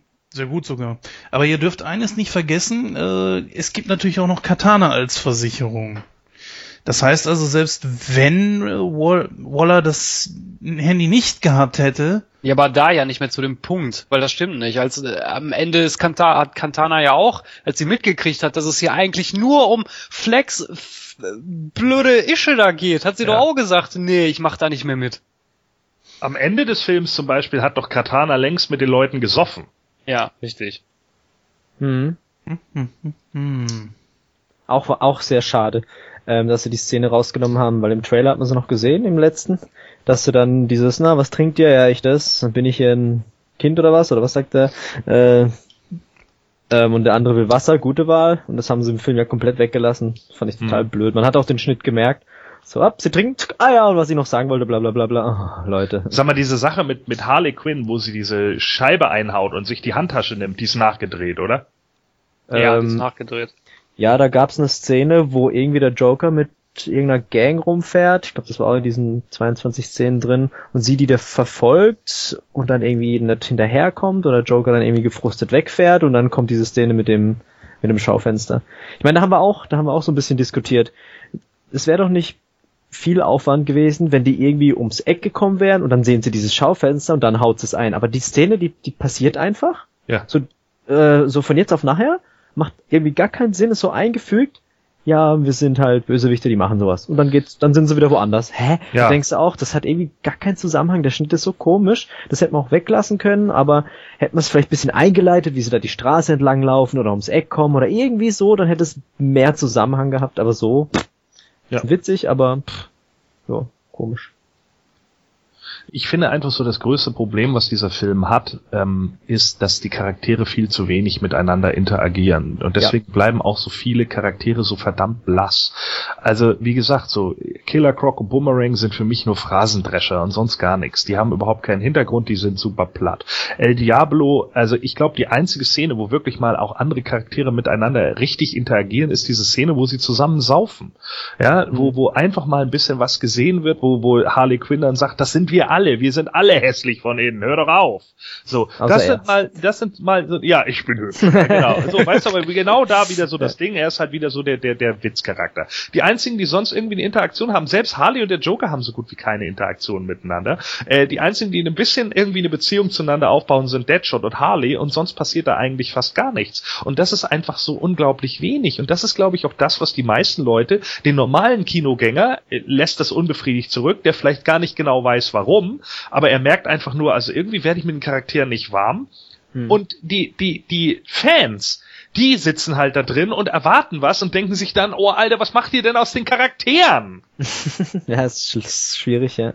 Ja, ich muss sagen, äh, also in den Comics ist es ja so, dass Harley und Deadshot auch eine kurzes Techtelmechtel miteinander haben, was ja hier auch überhaupt, überhaupt nicht zu, zum Tragen kommt. Ich meine, gut, muss auch nicht, aber äh, trotzdem hätte ich mir da auch, wie der Gordon es gerade sagte, ein bisschen mehr Interaktion Ja. zwischeneinander gewünscht, weil äh, das ist doch kein Problem, wenn die Leute schon da zusammen äh, da rumhampeln, dann kann man doch wenigstens mal ein paar Gespräche führen und nicht nur, wir sitzen jetzt hier in einer Bar, äh, sagen, ja, wir sind, äh, oder Harley, zu Harley wird gesagt, ja, du bist äußerlich wunderhübsch, aber du bist innerlich total hässlich. Ja, gut.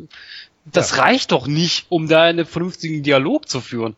Das ist eben der Punkt so. Und das, das ist, finde ich, das, woran der Film eigentlich am meisten krankt, dass da einfach überhaupt nichts wirklich aufgebaut wird. Der einzige Charakter, der hier wirklich tatsächlich mit dem Hintergrund näher beleuchtet wird, ist Deadshot und dann kommt Harley auf Platz zwei und dann hört es einfach auf. Und die Interaktion zwischen den einzelnen Charakteren, warum, die, äh, die, die nehmen sich dann auch einfach alle so an, ja. Ich glaube, die einzige Interaktion, wo man irgendwie mal sieht, dass sie irgendwie, man hätte doch mal ein bisschen Drama einbauen können, dass die sich irgendwie gegenseitig wegen irgendwelcher Sachen in die Haare kriegen. Der eine, Genau, das habe ich auch gedacht. So, weil der eine ist halt ein grandioser Killer und der andere sieht das halt nicht ein, weil er nur ein Dieb ist. Da hätte man noch Boomerang in, in ein Hammer-Ding hinhalten können. So. Es gibt ja, äh, wenn ich ganz kurz einhaken darf, es gibt Ja. ja, im Animationsfilm so eine geile Szene, wo die auch in dieser Bar sind und Captain Boomerang fordert Deadshot zu so einem Dartschießen heraus. Ja. Und Boomerang wirft, trifft, äh, trifft glaube ich einmal daneben und Deadshot wirft dann, trifft und dann manipuliert Boomerang glaube ich irgendwie so die Flugbahn, wirft und äh,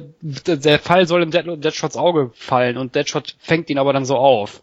Ja. Sowas Mhm. zum Beispiel. Hätte man da Ja. auch super einbauen können. ja, oder Vor allem in der überhaupt Bar-Szene, überhaupt generell einfach mal so ein bisschen diesen, der, der, ich glaube, der einzige Konflikt, der da irgendwie kommt, ist zwischen Katana und, und Deadshot. Ich trinke dich mit euch, weil ich nicht so bin wie ihr. Oh, du bist nicht so wie wir. Das war eigentlich witzig gemacht, das war eine gute Sache, aber es wird überhaupt nicht mehr darauf eingegangen, ja. Und das wären genau die Dinge. Alles, was so ein bisschen mal angeschnitten wird, so von wegen, ja, äh, du bist Soldat, du weißt genau, wie es ist, ich bin kein Auftragskiller, bla bla bla. Da hätte man ein bisschen mehr Tiefe, das wären zwei verdammte Minuten gewesen, ein bisschen mehr Tiefe in diese Nummer rein. Und das fehlt wieder alles. Das geht mir genau wie mit Batman wie Superman. Immer sind die Ansätze da, wo man sich denkt, ja, jetzt haben wir es und dann, nein, warum? Verschenktes Potenzial. Ja, Ich bleibe dabei, dass halt eben nicht alles in so einen Film gepresst werden kann. Denn seien wir ganz ehrlich, äh, die Suicide Squad, das ist jetzt nicht die Avengers. ja, oder die Justice League, das ist einfach so eine, so eine Mannschaft aus B-Leuten, die das, mal abgesehen von ein paar etwas prominenteren äh, Gegnern, Batmans etc. Gut, da, was willst du da großartig machen? Du musst eine vernünftige Story haben, die haben sie. Mit Ausnahme ein paar von Lücken, das, das gebe ich zu. Aber äh, Worauf ich hinaus will, ist einfach, du kannst in diese 90 bis 120 Minuten nicht alles reinkloppen und du hast ja schon auch wirklich die besten Charaktere beleuchtet. Das haben sie ja getan. Und sie haben auch Nebencharaktere, auch wenn vieles der Schere zum Opfer gefallen ist, ist ja trotzdem einiges drin geblieben. Wir haben Diablo so eine kleine Background-Story gehabt. Wir haben bei Katana, das darf man auch nicht vergessen, zumindest schon mal ein bisschen was gesehen. Äh, ja, korrigiert mich, wenn ich mich irgendwo. Ja, aber, aber ganz ehrlich, Cantana ist jetzt kein, kein, keine B-Prominenz bei DC-Universum also gar nicht. Und äh, da kannst du Joker und Harley auch nicht. Oh, Joker und ja gut, Harley wurde ja schon gut beleuchtet, finde ich. Aber Joker natürlich äh, klar, da hätte man noch viel viel mehr zu erzählen können, zumindest in der Liebesbeziehung her. Aber das haben wir ja schon schon erzählt, dass man da einfach viel mehr psychologische Aspekte hätte bringen können. Ne, worauf ich jetzt eigentlich hinaus wollte, ist einfach bei Katana kannst du eine Menge erzählen. Und was da nur gemacht wurde, ja, ich habe hier ein Schwert, äh, da ist die Seele von meinem Mann drin und das Schwert äh, nimmt alle Seelen auf ja, warum, wieso, weshalb, wäre das so schwer gewesen, da vielleicht dann vielleicht eine kleine Szene, vielleicht äh, lass die mal fünf Minuten gehen, da einzubauen, um das mal so ein wenigstens ein bisschen zu erklären. Ich meine, du als Comicleser, klar, sitzt da, weißt, was los ist, aber wie der Gordon schon sagte, wenn du keine Ahnung hast, dann kannst ja. du damit nichts anfangen. Richtig. Ja, wer weiß, was, was da noch kommt. Also ich sag mal so, Gordon glaubt da ja nicht so wirklich dran. Ähm, ja, ich, ich sehe das ja ähnlich wie du, Gordon, aber ich bin dem Ganzen schon etwas aufgeschlossen, weil ich keinen der drei Filme, die es bisher gibt, als wirklich schlecht empfinde.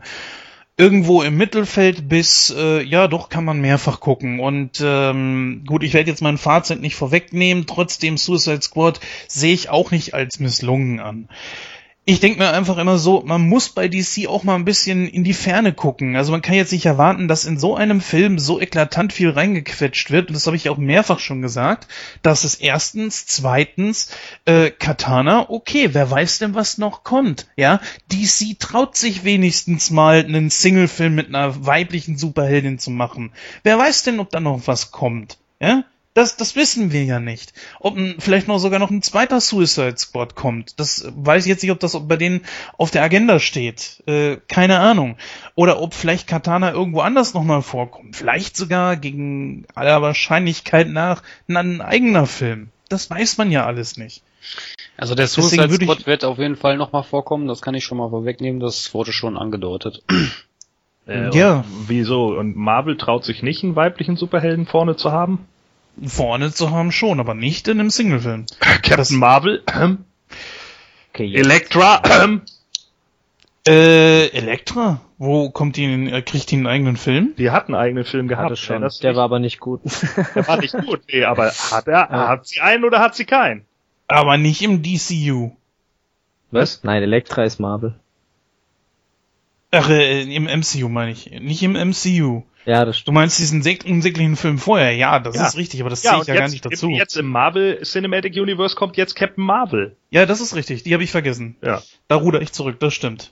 Aber sie haben ja äh, lange drüber nachgedacht, ob man nicht äh, irgendwelchen, irgendeinem weiblichen Charakter aus irgendeinem, was weiß ich, zum Beispiel den Avengers oder so nimmt und daraus mal einen eigenen Film macht. Ja. Warum? Kommt da nichts? Und das ist einfach so die große Frage. Und diese Charaktere sind ja schon etabliert. Ja, welchen meinst du denn jetzt? Äh, Black Widow oder was? Das wird natürlich schwierig. ist ja auch die Frage, äh, funktioniert das dann und was willst du dann bringen? Willst du die Red Room Saga bringen oder was? Es muss ja dann auch irgendeinen Hintergrund haben, der erstmal funktioniert und kannst du den auch auf Kinoleinwand bannen und hat das Studio in dem Moment dann auch den Arsch in der Hose und sagt, ah, ob das klappt, weiß ich nicht. Das ja. ist die große Frage, was ja. man dann macht. Und welchen Richtig. Charakteren sich da, man sich dann da rauspickt. Ja. Ne, ist natürlich auch so eine Sache. Aber naja, wie dem auch sei, also ich denke einfach, ähm, ich sehe was, also ich verstehe, worauf ihr hinaus wollt, ich sehe das genauso, aber ich denke einfach so, hm, warten wir erstmal ab, vielleicht kommt da noch irgendwas. Und seien wir ganz ehrlich, nicht jeder einzelne von diesen Charakteren, die alle auch Potenzial haben, werden irgendwo irgendeiner wird irgendwo mal auf der Strecke bleiben.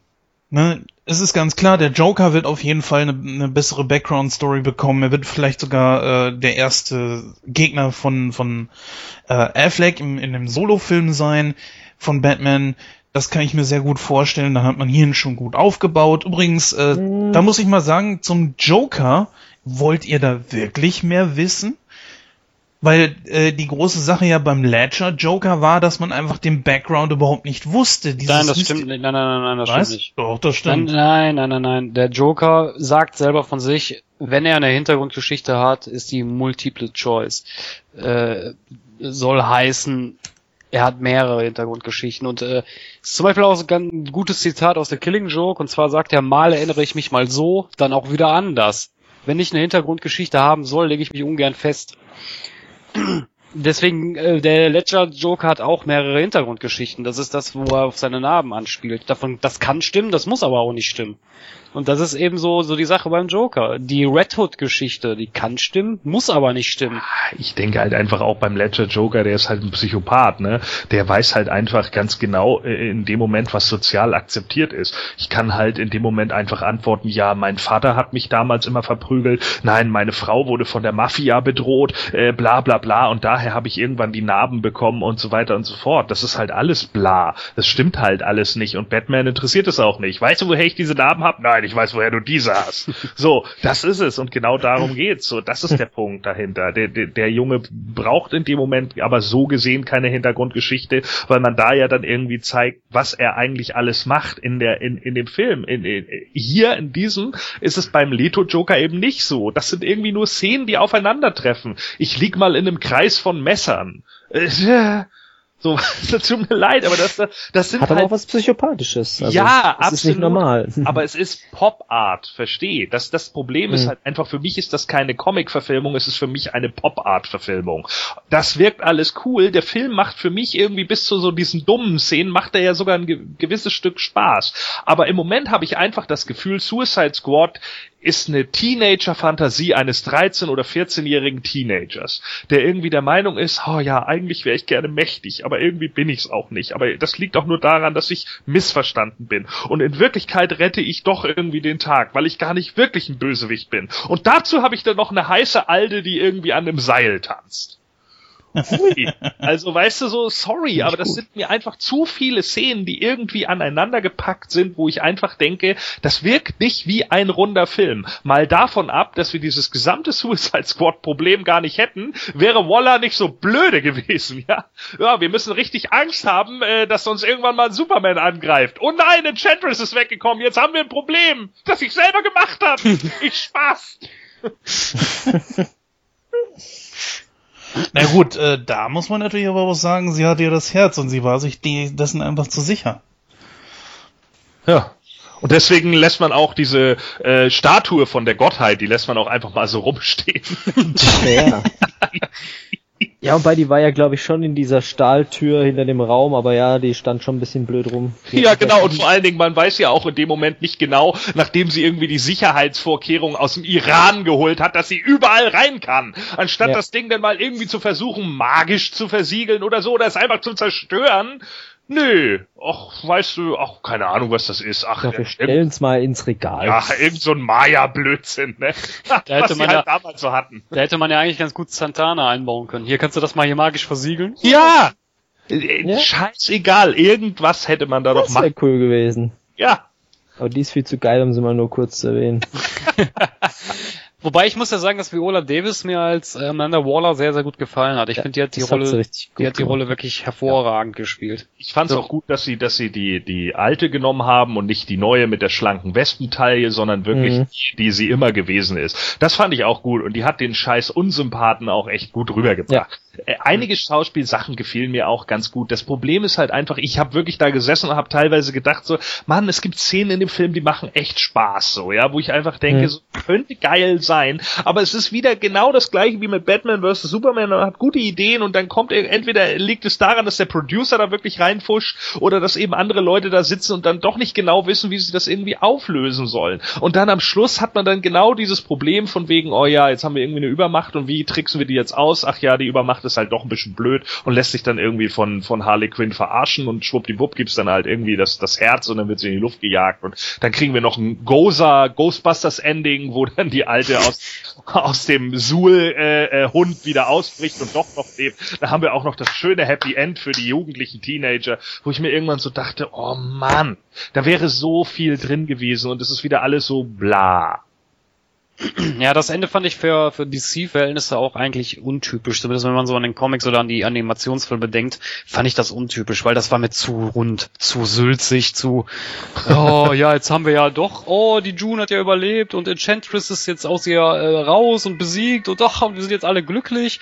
Und äh, ja, wir werden zwar wieder eingeknastet, aber ja, der Croc kriegt sein Pay-TV, äh, Smith darf, darf zu seiner Tochter, äh, die anderen kriegen auch so das, was sie sich gewünscht haben. Harley kriegt ihre Espresso Maschine. Mhm. Wo ich mir dann so gedacht habe, so, ähm, nein, das war mir zu rund. Stimmt, ja. Ist halt ist halt äh, dann eben wahrscheinlich auch noch so der Abschlussjoke, ne, haha, eigentlich sind wir ja doch alle ganz liebe so und das ist natürlich dann immer so ein Problem. Ich ich denke halt auch, ich denke ja jetzt auch, wenn Jens schon sagt, man muss ja auch mal in die Zukunft sehen, ja, okay, gucken wir jetzt mal in die Zukunft. Wer sind denn später dann die Gegenspieler? Nimmt man denn wirklich Deadshot noch als Gegenspieler ernst, weil jetzt hat man ja irgendwie doch eine Beziehung zu ihm aufgebaut und eigentlich ist er ja gar nicht der Bösewicht. Das wird halt auch ein bisschen problematisch und ein bisschen schwierig, denke ich, einfach für ein zukünftiges Cinema Universe. Also ich bin da echt gespannt, was da jetzt noch kommt, wenn da noch was kommt. Aber ich denke, es kommt noch was, weil Suicide Squad hat ja jetzt ganz gut eingespielt. Ich glaube, die haben gerade die 500 Millionen Marke geknackt weltweit und äh, demzufolge kann man dann wohl davon ausgehen, dass da dann noch was weiteres kommen wird. Hoffentlich. Ja, ich habe Mhm. Ich habe da auch so ein Problem mit, weil äh, wenn äh, wie gesagt, wenn man sich mal die Comics ansieht, gerade die von Batman, die wirklich äh, sehr psychologisch sind, sehr äh, teilweise auch ziemlich brutal, gerade wie wenn wenn es um Stories geht, wo der Joker auftaucht. Und das wird hier nicht gemacht und das finde ich auch ein bisschen dumm, weil ich meine, klar, ich kann verstehen, wenn man sagt, ja, wir wollen jetzt kein kein ähm, kein, keine Freigabe ab 18, sondern ab 16. Ich kann es nachvollziehen, aber ich meine, die Comics sind auch teilweise ab 16 und da ist schon richtig harter Tobak manchmal drin. Ich finde, das hätte man hier auch ganz gut bringen können. Tja. Aber äh, ja, da, da, da fehlen dann eben Sachen. Ne? Man muss halt hier halt auch eben noch, äh, es ist halt der erste Film, wo der Joker überhaupt vorkommt, ohne dass es ein Batman-Film ist. Ne? Das kommt vielleicht auch noch hinzu. Mag ja auch sein, dass der Joker dann in einem späteren Batman-Film, der uns dann nochmal irgendwann erwartet, und ich gehe stark davon aus, dass noch einer kommen wird, dass der dann halt für uns nochmal der direkte Gegner dann wird. Aber das sind halt auch so Sachen, die ich alle irgendwie noch nicht so wirklich sehe. Ich meine, nächstes Jahr, glaube ich, soll schon Justice League of America kommen. Und sorry, aber da, da graut's mir dann schon vor, wenn man bisher noch eigentlich überhaupt keinen der Charaktere aufgebaut hat. Man, The Flash hatte zwei Auftritte.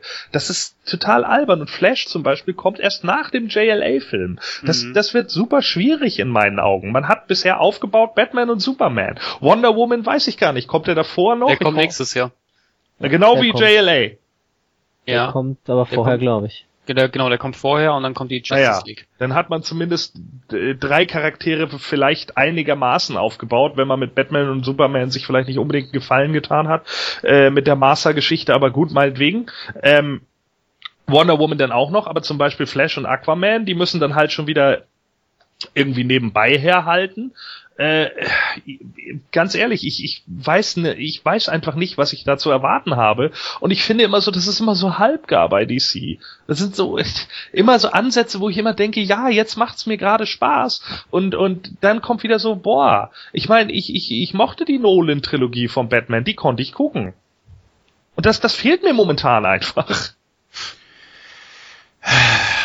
Ja, ich weiß, was du meinst. Ich sehe es ähnlich, aber sie haben den großen Fehler gemacht. Sie hätten ihre Serien dementsprechend darauf abstimmen sollen. Und dann hätten sie die Charaktere durch die Serien bereits schon aufbauen können. Und die Ja. Serien sind ja gar nicht so schlecht. Äh, Ja? Doch, doch, sind sie, aber äh, ja, ja, Die haben viel Gutes, sagen wir es mal so. Ah, ich meine, Flash ist, ist einfach so belanglos, die Serie. Das ist fast jede Folge dasselbe. Ist einfach langweilig. Aber trotz alledem gebe ich dir recht, es wäre mehr drin gewesen. Aber da sind halt wahrscheinlich dann auch wieder andere Studios wieder mit drin und dann will man dies nicht oder will man das nicht. Und dann sagt man sich, oh ja, die Serie, die ist sehr, zu sehr PG und deswegen passt die wieder nicht ins Cinematic Universe und bla. Das ist ja dann auch immer so ein Hin und Her ge ge Gezutzel unter den einzelnen Studios und dann macht man es halt halt lieber ganz neu. Ja, okay, dann muss man es halt machen, aber theoretisch gebe ich dir natürlich recht. Das wäre natürlich super gewesen. Ne? Da hätte man sagen können, ja, guck dir die Serie an, so dann weißt du, worum es bei dem Charakter geht. Das fehlt jetzt ja wieder vollends. Ja, und das ist leider etwas, was ich schon seit Anfang an bemängel. Äh, ja, was soll's. Es, sie wollen einfach nicht draus lernen, bitteschön, dann kann man es nicht ändern. Trotzdem muss man es DC schon irgendwo anrechnen, dass sie es anders machen als wie Marvel. Es wirkt wirklich jetzt nicht so wie abgeguckt. Sie sind zwar einer Kritik für diese, diese Art und Weise der Heranführung der Charaktere, aber trotzdem, ich sehe es nur so von der Warte aus, okay, jetzt habe ich mal den Joker kennengelernt, ich habe einen ersten Eindruck davon bekommen.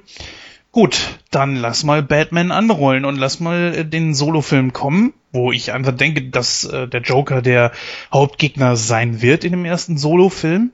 Und dann, dann zeig mal her. Also da ist schon ein bisschen Vorarbeit geleistet worden. Es muss noch nicht mal. Du kannst den Joker eigentlich, eigentlich kannst du den auch bei der Justice League bringen. Ich meine, werden sie wahrscheinlich nicht machen, aber theoretisch könntest du es. Und so in, in, in irgendeiner Nebenhandlung, warum nicht? Er ist ja frei, er ist ja nicht irgendwie gebunden. Was, was sagt ihr denn eigentlich, wo, wo, äh, wo wir jetzt gerade nochmal kurz zur Justice League abschweifen? Was sagt ihr denn zu dem Lenny Luthor Fiasko?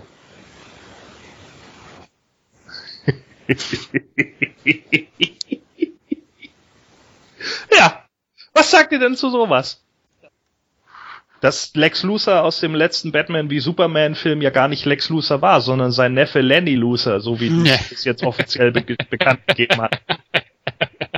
Ist das offiziell? Das soll offiziell sein, ja. Ich weiß, ich, wie gesagt, so ich, ich habe es ja jetzt auch nur äh, erst vor kurzem gehört. Ähm, hat mir ein Kumpel erzählt, weil der sich sehr viel mit Comics beschäftigt so.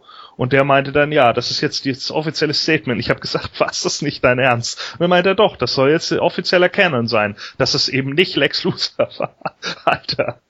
Ernsthaft? Hä? Okay, Weißt hab du, damit- gar nicht von gehört. Wenn das jetzt wirklich so ist, dann damit zerschießt, zerschießt sich doch schon wieder alles, oder was? Ja, das würde ja gar keinen Sinn machen. Also ich meine mal ganz ehrlich, ich meine, ich finde Jesse Eisenberg als Lex Luthor eh scheiße. Also so als Lenny Luthor wird der bei mir noch durchgehen. Aber wenn das jetzt wirklich so sein soll, das ist doch totaler Mumpitz. Ich mag ihn auch nicht, ganz ehrlich. Ich mag den Schauspieler auch nicht so sonderlich, weil ich ihn auch sehr untalentiert finde. Hm. Zwiegespalten. Naja, ich würde mal sagen, wir kommen mal so langsam zur Bewertung. Na, nicht ganz. Nicht ganz. Ja, Ui, kommt noch was. ja sicher. Batman, der kurze Auftritt, sollte ja. nicht unter den Tisch fallen. Ja, schon. Stimmt. Ne? Ich finde Ben Affleck nach wie vor cool. Ich, Ja. äh, du, ich kann, ich kann mich mit Ben Affleck auch anfreunden. Ich finde ihn nicht, also ich habe am Anfang auch, also als ich das erste Mal das Bild gesehen hatte äh, von ihm in Batsuit, äh, war ich auch sehr zwiegespalten, aber im Film hat er mich überzeugt. Ich finde ihn nicht schlecht. Sagen wir es mal so, also ich fand Ben Affleck äh, als äh, Bruce Wayne Schrägstrich Batman fand ich okay. Mir gefällt die Idee eines eines, sagen wir mal, älteren Batmans auf jeden Fall, so Mitte 40er. Dank an die Returns. Ja, aber ich, fi- ich finde das okay. Sie wollten einen älteren Batman haben. Sie haben einen älteren Batman bekommen. Und ich finde, dass Ben Affleck einen unglaublichen Sprung gemacht hat. Er ist zwar immer noch nicht der allerbeste Schauspieler vor dem Herrn, aber ich finde, er hat einen richtig großen Sprung gemacht. Und mal ganz im Ernst, von diesem Fiasko damals aus äh, Daredevil bis jetzt hin zur, zur A-Liga, sag ich mal, als A, ja, als A-Superheld zu Batman, einen der beliebtesten Superhelden überhaupt. Das muss man doch erstmal schaffen. Und ich finde, DC hat da echt äh, gutes Händchen bewiesen. Gordon wohl nicht so. Was? Nö, ich, ich habe gar kein Problem mit Ben Affleck. Also ich muss auch sagen, da, da bitchen jetzt wieder viele rum. Ich fand ja auch den Daredevil-Film nicht so schlimm, wie er immer gemacht wird. Also der ist schon in Ordnung. Ist jetzt nicht Marvels Meisterwerk und klar, die Daredevil-Serie ist deutlich besser, finde ich Ja. auch. Ich sehe auch Aber den damals war ich es sehe halt. auch den, ja, wie, wie heißt der Darsteller von Daredevil Cox, heißt er mit Nachnamen, glaube ich, ne? Äh, ja, ich glaube. Den finde ich ja auch geiler als äh, Ronnie Cox oder so. Also den finde ich auch besser als Ben Affleck. Steht für mich auch außer Frage. Spielt den Blinden auch einfach cooler.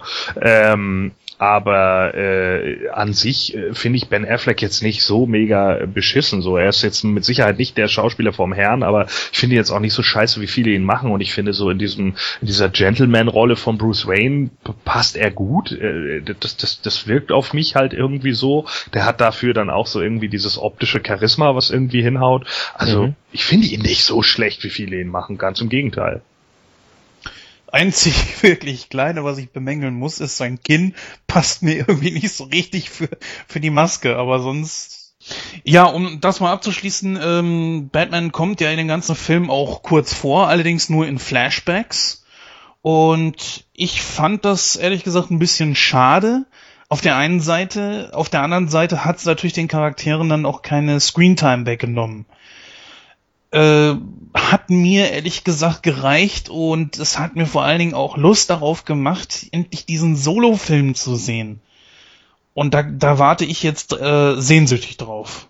Wie hat euch das denn so gefallen? Also ich fand's, ich fand's gut. Also wie gesagt, es war, es hat ja gepasst, ne? Weil die Verfolgungsjagd mit dem Joker, das war ja total legitim.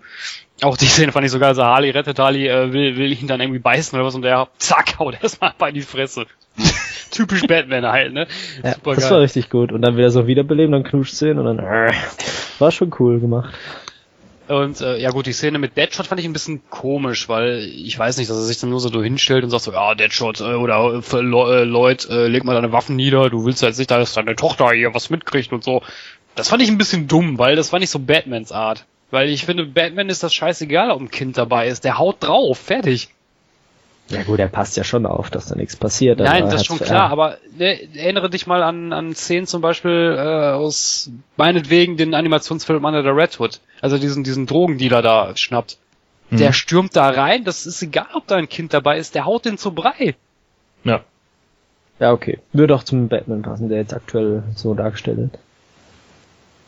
Ja, Gordon, möchtest ja. du da noch was zu sagen oder lieber im Fazit? Ich finde, finde eigentlich so äh, die die die Szenen, die er da jetzt hat, das ist natürlich ja, ist natürlich eine gegebene Sache, ne? Da ist nicht so viel mit drin. Am Schluss ist es halt ganz interessant, äh, dass er dann da als Bruce Wayne nochmal die, die Akte von ihr übernimmt in dem Mid-Credit-Scene. Das ist halt auch noch ganz okay. Ähm, ja, ich bin gespannt. Affleck ist ja kein schlechter Regisseur, das haben wir ja nun schon gesehen an Goodwill Hunting und sowas. Da hat er ja nun oh, auch ja. Gut, gut, gearbeitet. Und ich denke, ähm, er hat ja jetzt vor kurzem irgendwie ein Statement gegeben, das war glaube ich im Juni diesen Jahres, wo er ja gesagt hat, er arbeitet momentan am Skript für einen neuen Batman-Film, er ist aber noch nicht glücklich genug damit oder so, sagte er, und will das noch ein paar Mal überarbeiten, weil er selber so hohe Ansprüche an den Charakter hat, weil das sein Lieblings-Superheld ist. Und sowas ist natürlich immer schon mal ganz gut, wenn man selber dann hohe Ansprüche an irgendwelche Charaktere hat, dann äh, ja, dann sollte das auch irgendwie hinhauen, denke ich. Ich denke, das wird auch dann hinhauen. Ich meine, siehe Ryan Reynolds mit Deadpool. Genau. Wenn ja, das ist nicht das Schlechteste, ne? Leute da ranzulassen, die da auch Herzblut für haben. Ja, ja richtig. Das ist, das ist ja gerade das. Und deswegen verstehe ich das nicht, warum sich da so, so ein Hiopai aus, äh, von Warner sich da so einmischt. Ganz ehrlich, der soll einfach ja. die Fresse halten und die Leute ja, machen. Ja, aber das interessiert die immer nicht. Und das ist nämlich genau das Problem, weil die einfach ganz andere Standards setzen und dann irgendwie äh, auch, auch nicht weitergehen. Das ist ja schon bei damaligen DC-Serien so gewesen mit den Teen Titans. Die sind ja im Endeffekt mhm. auch, auch abgesetzt worden. Äh, die, die, Schade, Zeichen, die Zeichentrickserie, obwohl der, der der äh, Schreiber, der dahinter saß, ja auch irgendwie Comics gemacht hatte und auch richtig geile Ideen dafür hatte, das Ganze richtig geil auszubauen. so Und genau das braucht es heutzutage nun mal. Du musst die Leute halt auch bei Stange halten und dann, dann wird immer gesagt, nein, man muss das für eine breite Masse machen. Leute, Alter, die breite Masse ist mit solchen Comics wie wir aufgewachsen so. Ja. Natürlich wollen die dann auch komplexe Sachen sehen. Warum hat denn Marvel Erfolg mit seinen Serien? Wer hätte denn vor 30 Jahren gedacht, dass Luke Cage mal seine eigene Serie bekommt, Mann? Doch niemand drauf gekommen, Mann. Der Typ war Powerman, also bitte. Ja, und heute ist das überhaupt kein Deal mehr und die Serien werden geguckt, verdammte Axt. Und das, die, da sitzen einfach einige Leute, die haben ihre Macht und die verstehen in dem Moment einfach nicht, wie das Gewerbe heutzutage läuft. Das sehen die nicht. Nee. Da ist einfach nur der schnöde Mammon, ne? Ja. Und da wird immer nur die breite Masse gesehen und hinterher, wenn, wenn, wenn dann so ein Film floppt, weil sie selber eingegriffen haben, können sie sich ja schön rausreden in ihrer psychopathischen Selbstsicht. Ich habe euch ja gesagt, dass das nicht bei der breiten Masse ankommt. Äh, bist du ein Idiot? Das kommt deshalb nicht an, weil du die ganze Zeit eingegriffen hast, du Spacken. Ich weiß auch nicht, wie sich das jetzt mit Jeff Jones ändert, aber ja, muss wohl abwarten. Ich meine, der eine, da war ja irgendwo so ein Bericht, dass er so ein ähm, ehemaliger Warner Brothers Mitarbeiter gemeint hat, ja, und er sieht da auch schwarz für Wonder Woman, dass der Trailer halt äh, täuscht und der Film auch so kacke wird wie die anderen und dass Warner Brothers Idioten sind und bla und ja gut. Natürlich sind das Idioten. Überall, Ja. wo die ihre Finger drin haben, wird's scheiße. Das habe ich, Ja. das, das siehst du an so vielen Sachen. Wenn die meinen, sich da irgendwie einmischen zu müssen, dann wird's scheiße. Wobei ich Geoff Jones natürlich als Verlagsvorsitzender äh, Vorsitzender auch nicht wirklich sinnvoll finde. Ne? Also der hat auch echt viel Müll gebaut in der Zeit. Also Mhm. Mal mal davon ab jetzt, aber da gab es nun deutlich bessere, die die den Vorsitz bei DC hatten. Aber pff, gut. Gut, dann würde ich Ja, sagen, ich- kommen wir jetzt mal zum Fazit, um das Thema dann auch mal abzuschließen so langsam. Mhm. Ähm, und da übergebe ich das Wort direkt an den Jens. Ja, ähm, wir haben eigentlich schon so ziemlich alles gesagt. Ich kann es recht kurz machen.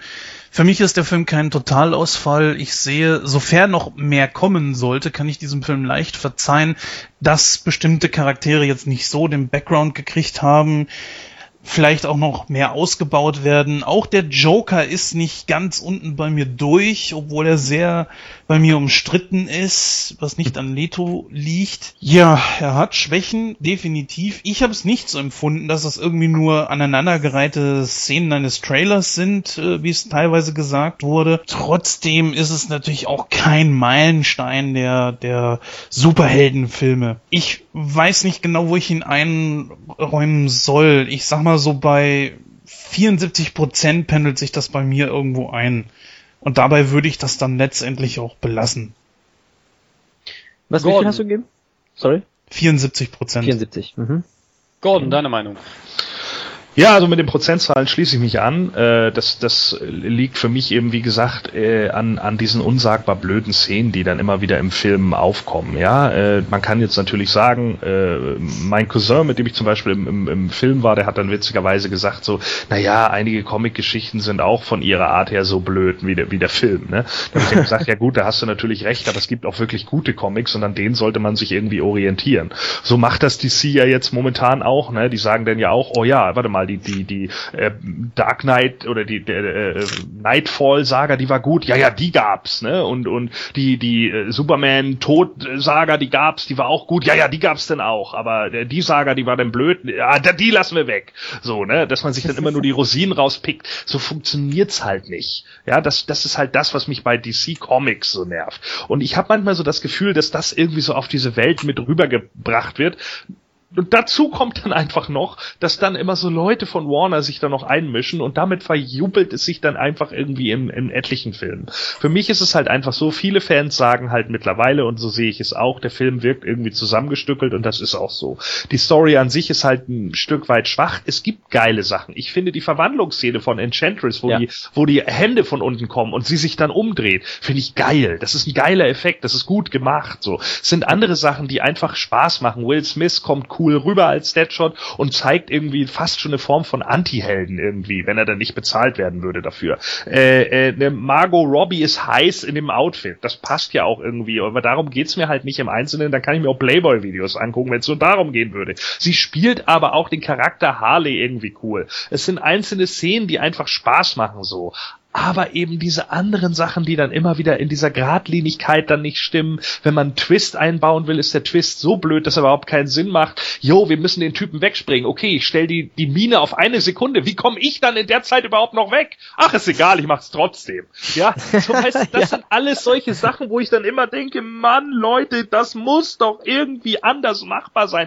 Seht ihr das denn nicht? Und das Die haben so nur eine 2-Sekunden-Mine gekauft. Das geht halt nicht mehr. genau, ne, das, das geht Denk doch mal nach. ja, ganz klar. Ne? Da habe ich dann auch gedacht, Mensch, krass, ja. Der, ich, ich kann nur bis eins zählen, tut mir leid. So, und das, ist- das ist halt genau das Problem. Und das ist das Problem, was ich immer wieder damit habe. Es ist genau das gleiche wie mit Batman, wie Superman. Man hat so Punkte, wo dann Batman irgendwie, äh, wo Superman geil in diesem Gerichtssaal steht und der explodiert so. Und er ist plötzlich der Gearschte. Das ist so eine geile Szene und es wird nicht wieder drauf eingegangen. Und solche Szenen hat man da halt auch. Es ist eben Pop-Art, aber es ist irgendwie nicht Comic. Und das ist genau das Ding. Und da denke ich dann immer wieder so, Alter, bin ich froh, dass bei Marvel die Schreiber einfach mehr Einfluss haben für Cinematic Universe.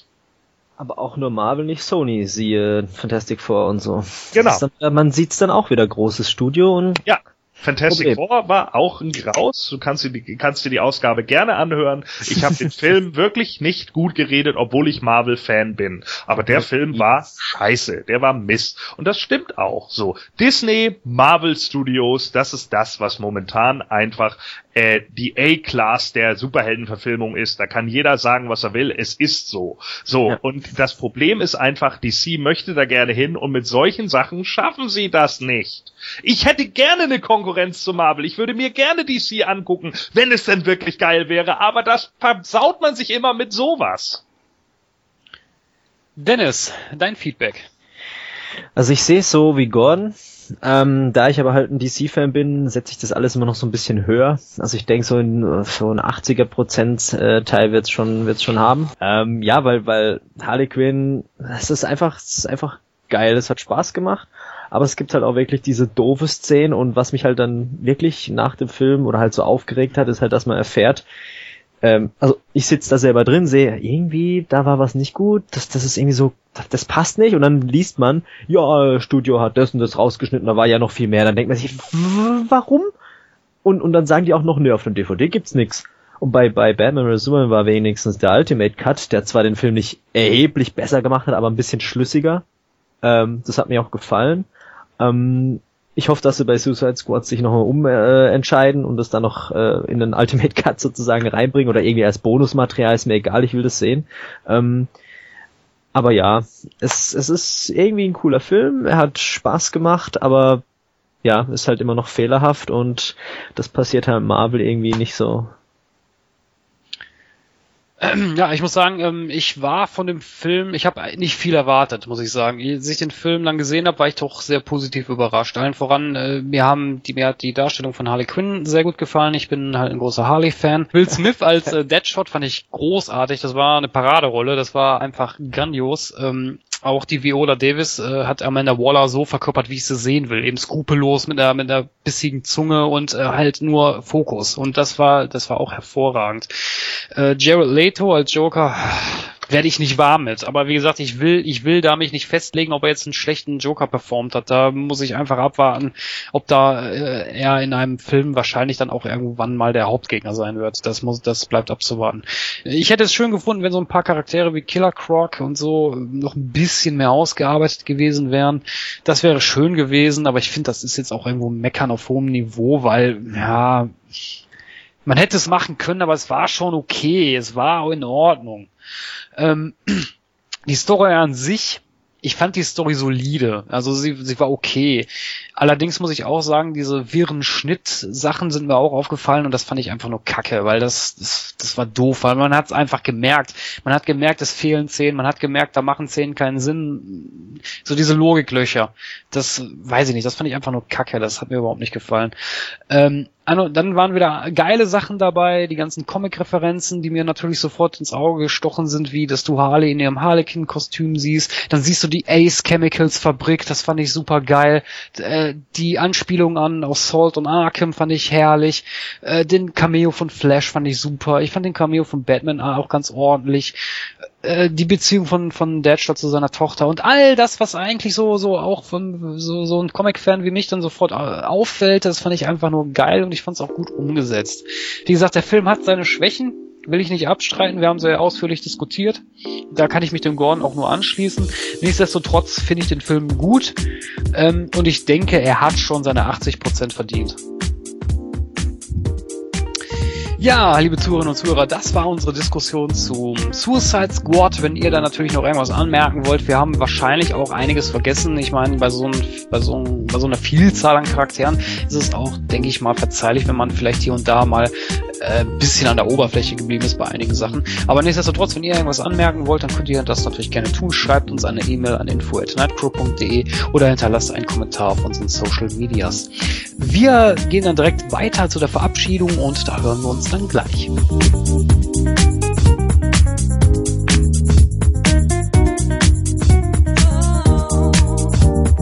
Das hat, das war super. Äh, Will Schmidt, Schmiff, hm? Der Will Smith? der Will Schmiff. Abwarten. Ich glaube, da kommt noch was. Sehr gut. Ha, ha, ha. Okay. Eins. Ist Psylocke 4-6 so? Oh, Dille, der und der. Oh, guck mal da. Echt? Darüber kannst du ja. Was du gesehen hast, kannst du ja beurteilen. Ja, das habe ich doch vorhin schon gesagt. Ich habe doch gesagt, der, ist, der, der Look ist scheiße. Der gefällt mir nicht. Das ist für mich ein Pimp. Ja, so Du ein meinte Pimp. Gordon, oder? Achso, du meinst, achso, Oder? meinst du Gordon? Aber danke. Ja, okay. Äh, Entschuldigung. Wer rauscht denn da so extrem? Das ist der Schäuble, der ist in der Leitung, Jens. Mach dir keine Gedanken. Der Schuld. Der Schäuble. Der Mikro ausgeschaltet. Findet den Knopf nicht mehr. hallo. Äh, äh, ja, Hallo. hallo Gordon. Konntet ihr mich nicht hören? Nein. Nein. Okay, oh nee, jetzt spackt Skype wieder rum, oder was? Oh, ich dreh durch. Ich komme sofort wieder. Was soll das? Ich wollte gerade anfangen und dann geht er weg. Oh, Jens, lass mich doch jetzt hier nicht alleine mit den DC-Lern.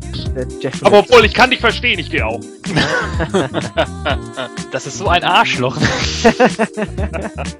Ich habe eine Tablette genommen, ja. Ein kraftvolles Frühstück.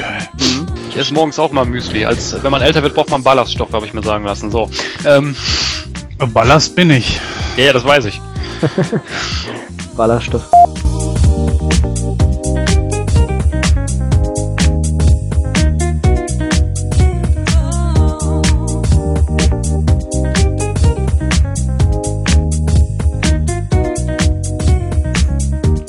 Ja, das war äh, dann die 64. Ausgabe von Nightcrow, stand ganz im Zeichen des Suicide Squad. Ähm, ja, ich möchte mich dann äh, verabschieden und zwar mit einem kleinen Witz. Und zwar ist das, und zwar ist das ein Witz, den der Joker erzählt, nämlich am Ende von The Killing Joke.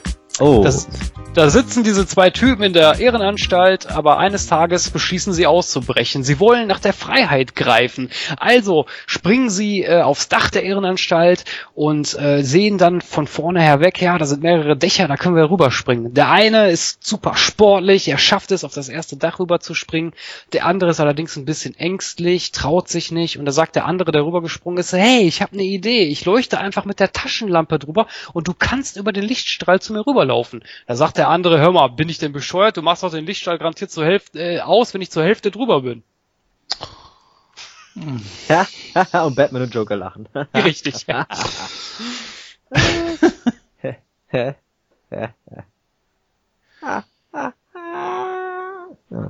ja. Du hast gar nicht über die Lache von, von, von Jared Leto lustig gemacht. Die Stimmt. viele so schlecht Ah, fanden, weil, er, weil ihm über die Luft ausgeht. Ja, äh, ich sag dann auch mal Tschüss, bis demnächst. Wir hören uns dann in circa zwei Wochen wieder. Ach, was weiß ich. Also Gordon ist ja der König hier der doofen Sprüche und äh, ich vermag nicht mir doofe Sachen auszudenken, die irgendwie cool sind.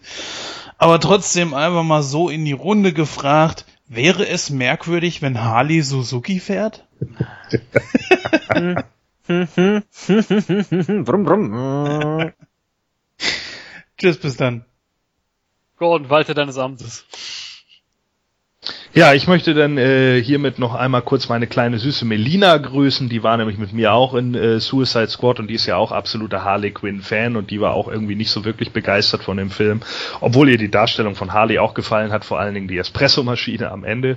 Und äh, sie war nach dem Film so deprimiert, dass wir dann noch in äh, ein Restaurant gegangen sind und da hat sie sich dann noch ein großes französisches äh, Sandwich bestellt und da, als das ankam, habe ich gesagt, Mann, das ist ja ein richtiges Killer-Krog.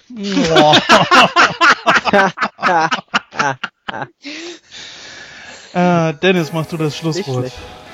Das Schlusswort, ja. ich bräuchte jetzt auch irgendeinen Witz, ne? Aber ähm, ich sag dann einfach nur, äh, ja, danke, dass ich dabei sein durfte und äh, gerne wieder bei DC-Sachen. Äh, wir müssen ja gegen Gordon äh, dagegenhalten. Wenn DC mal was Gutes, nein, aber ähm, äh, ich ähm, sag dann einfach mal Bye Bye und bis zum nächsten Mal vielleicht. thank you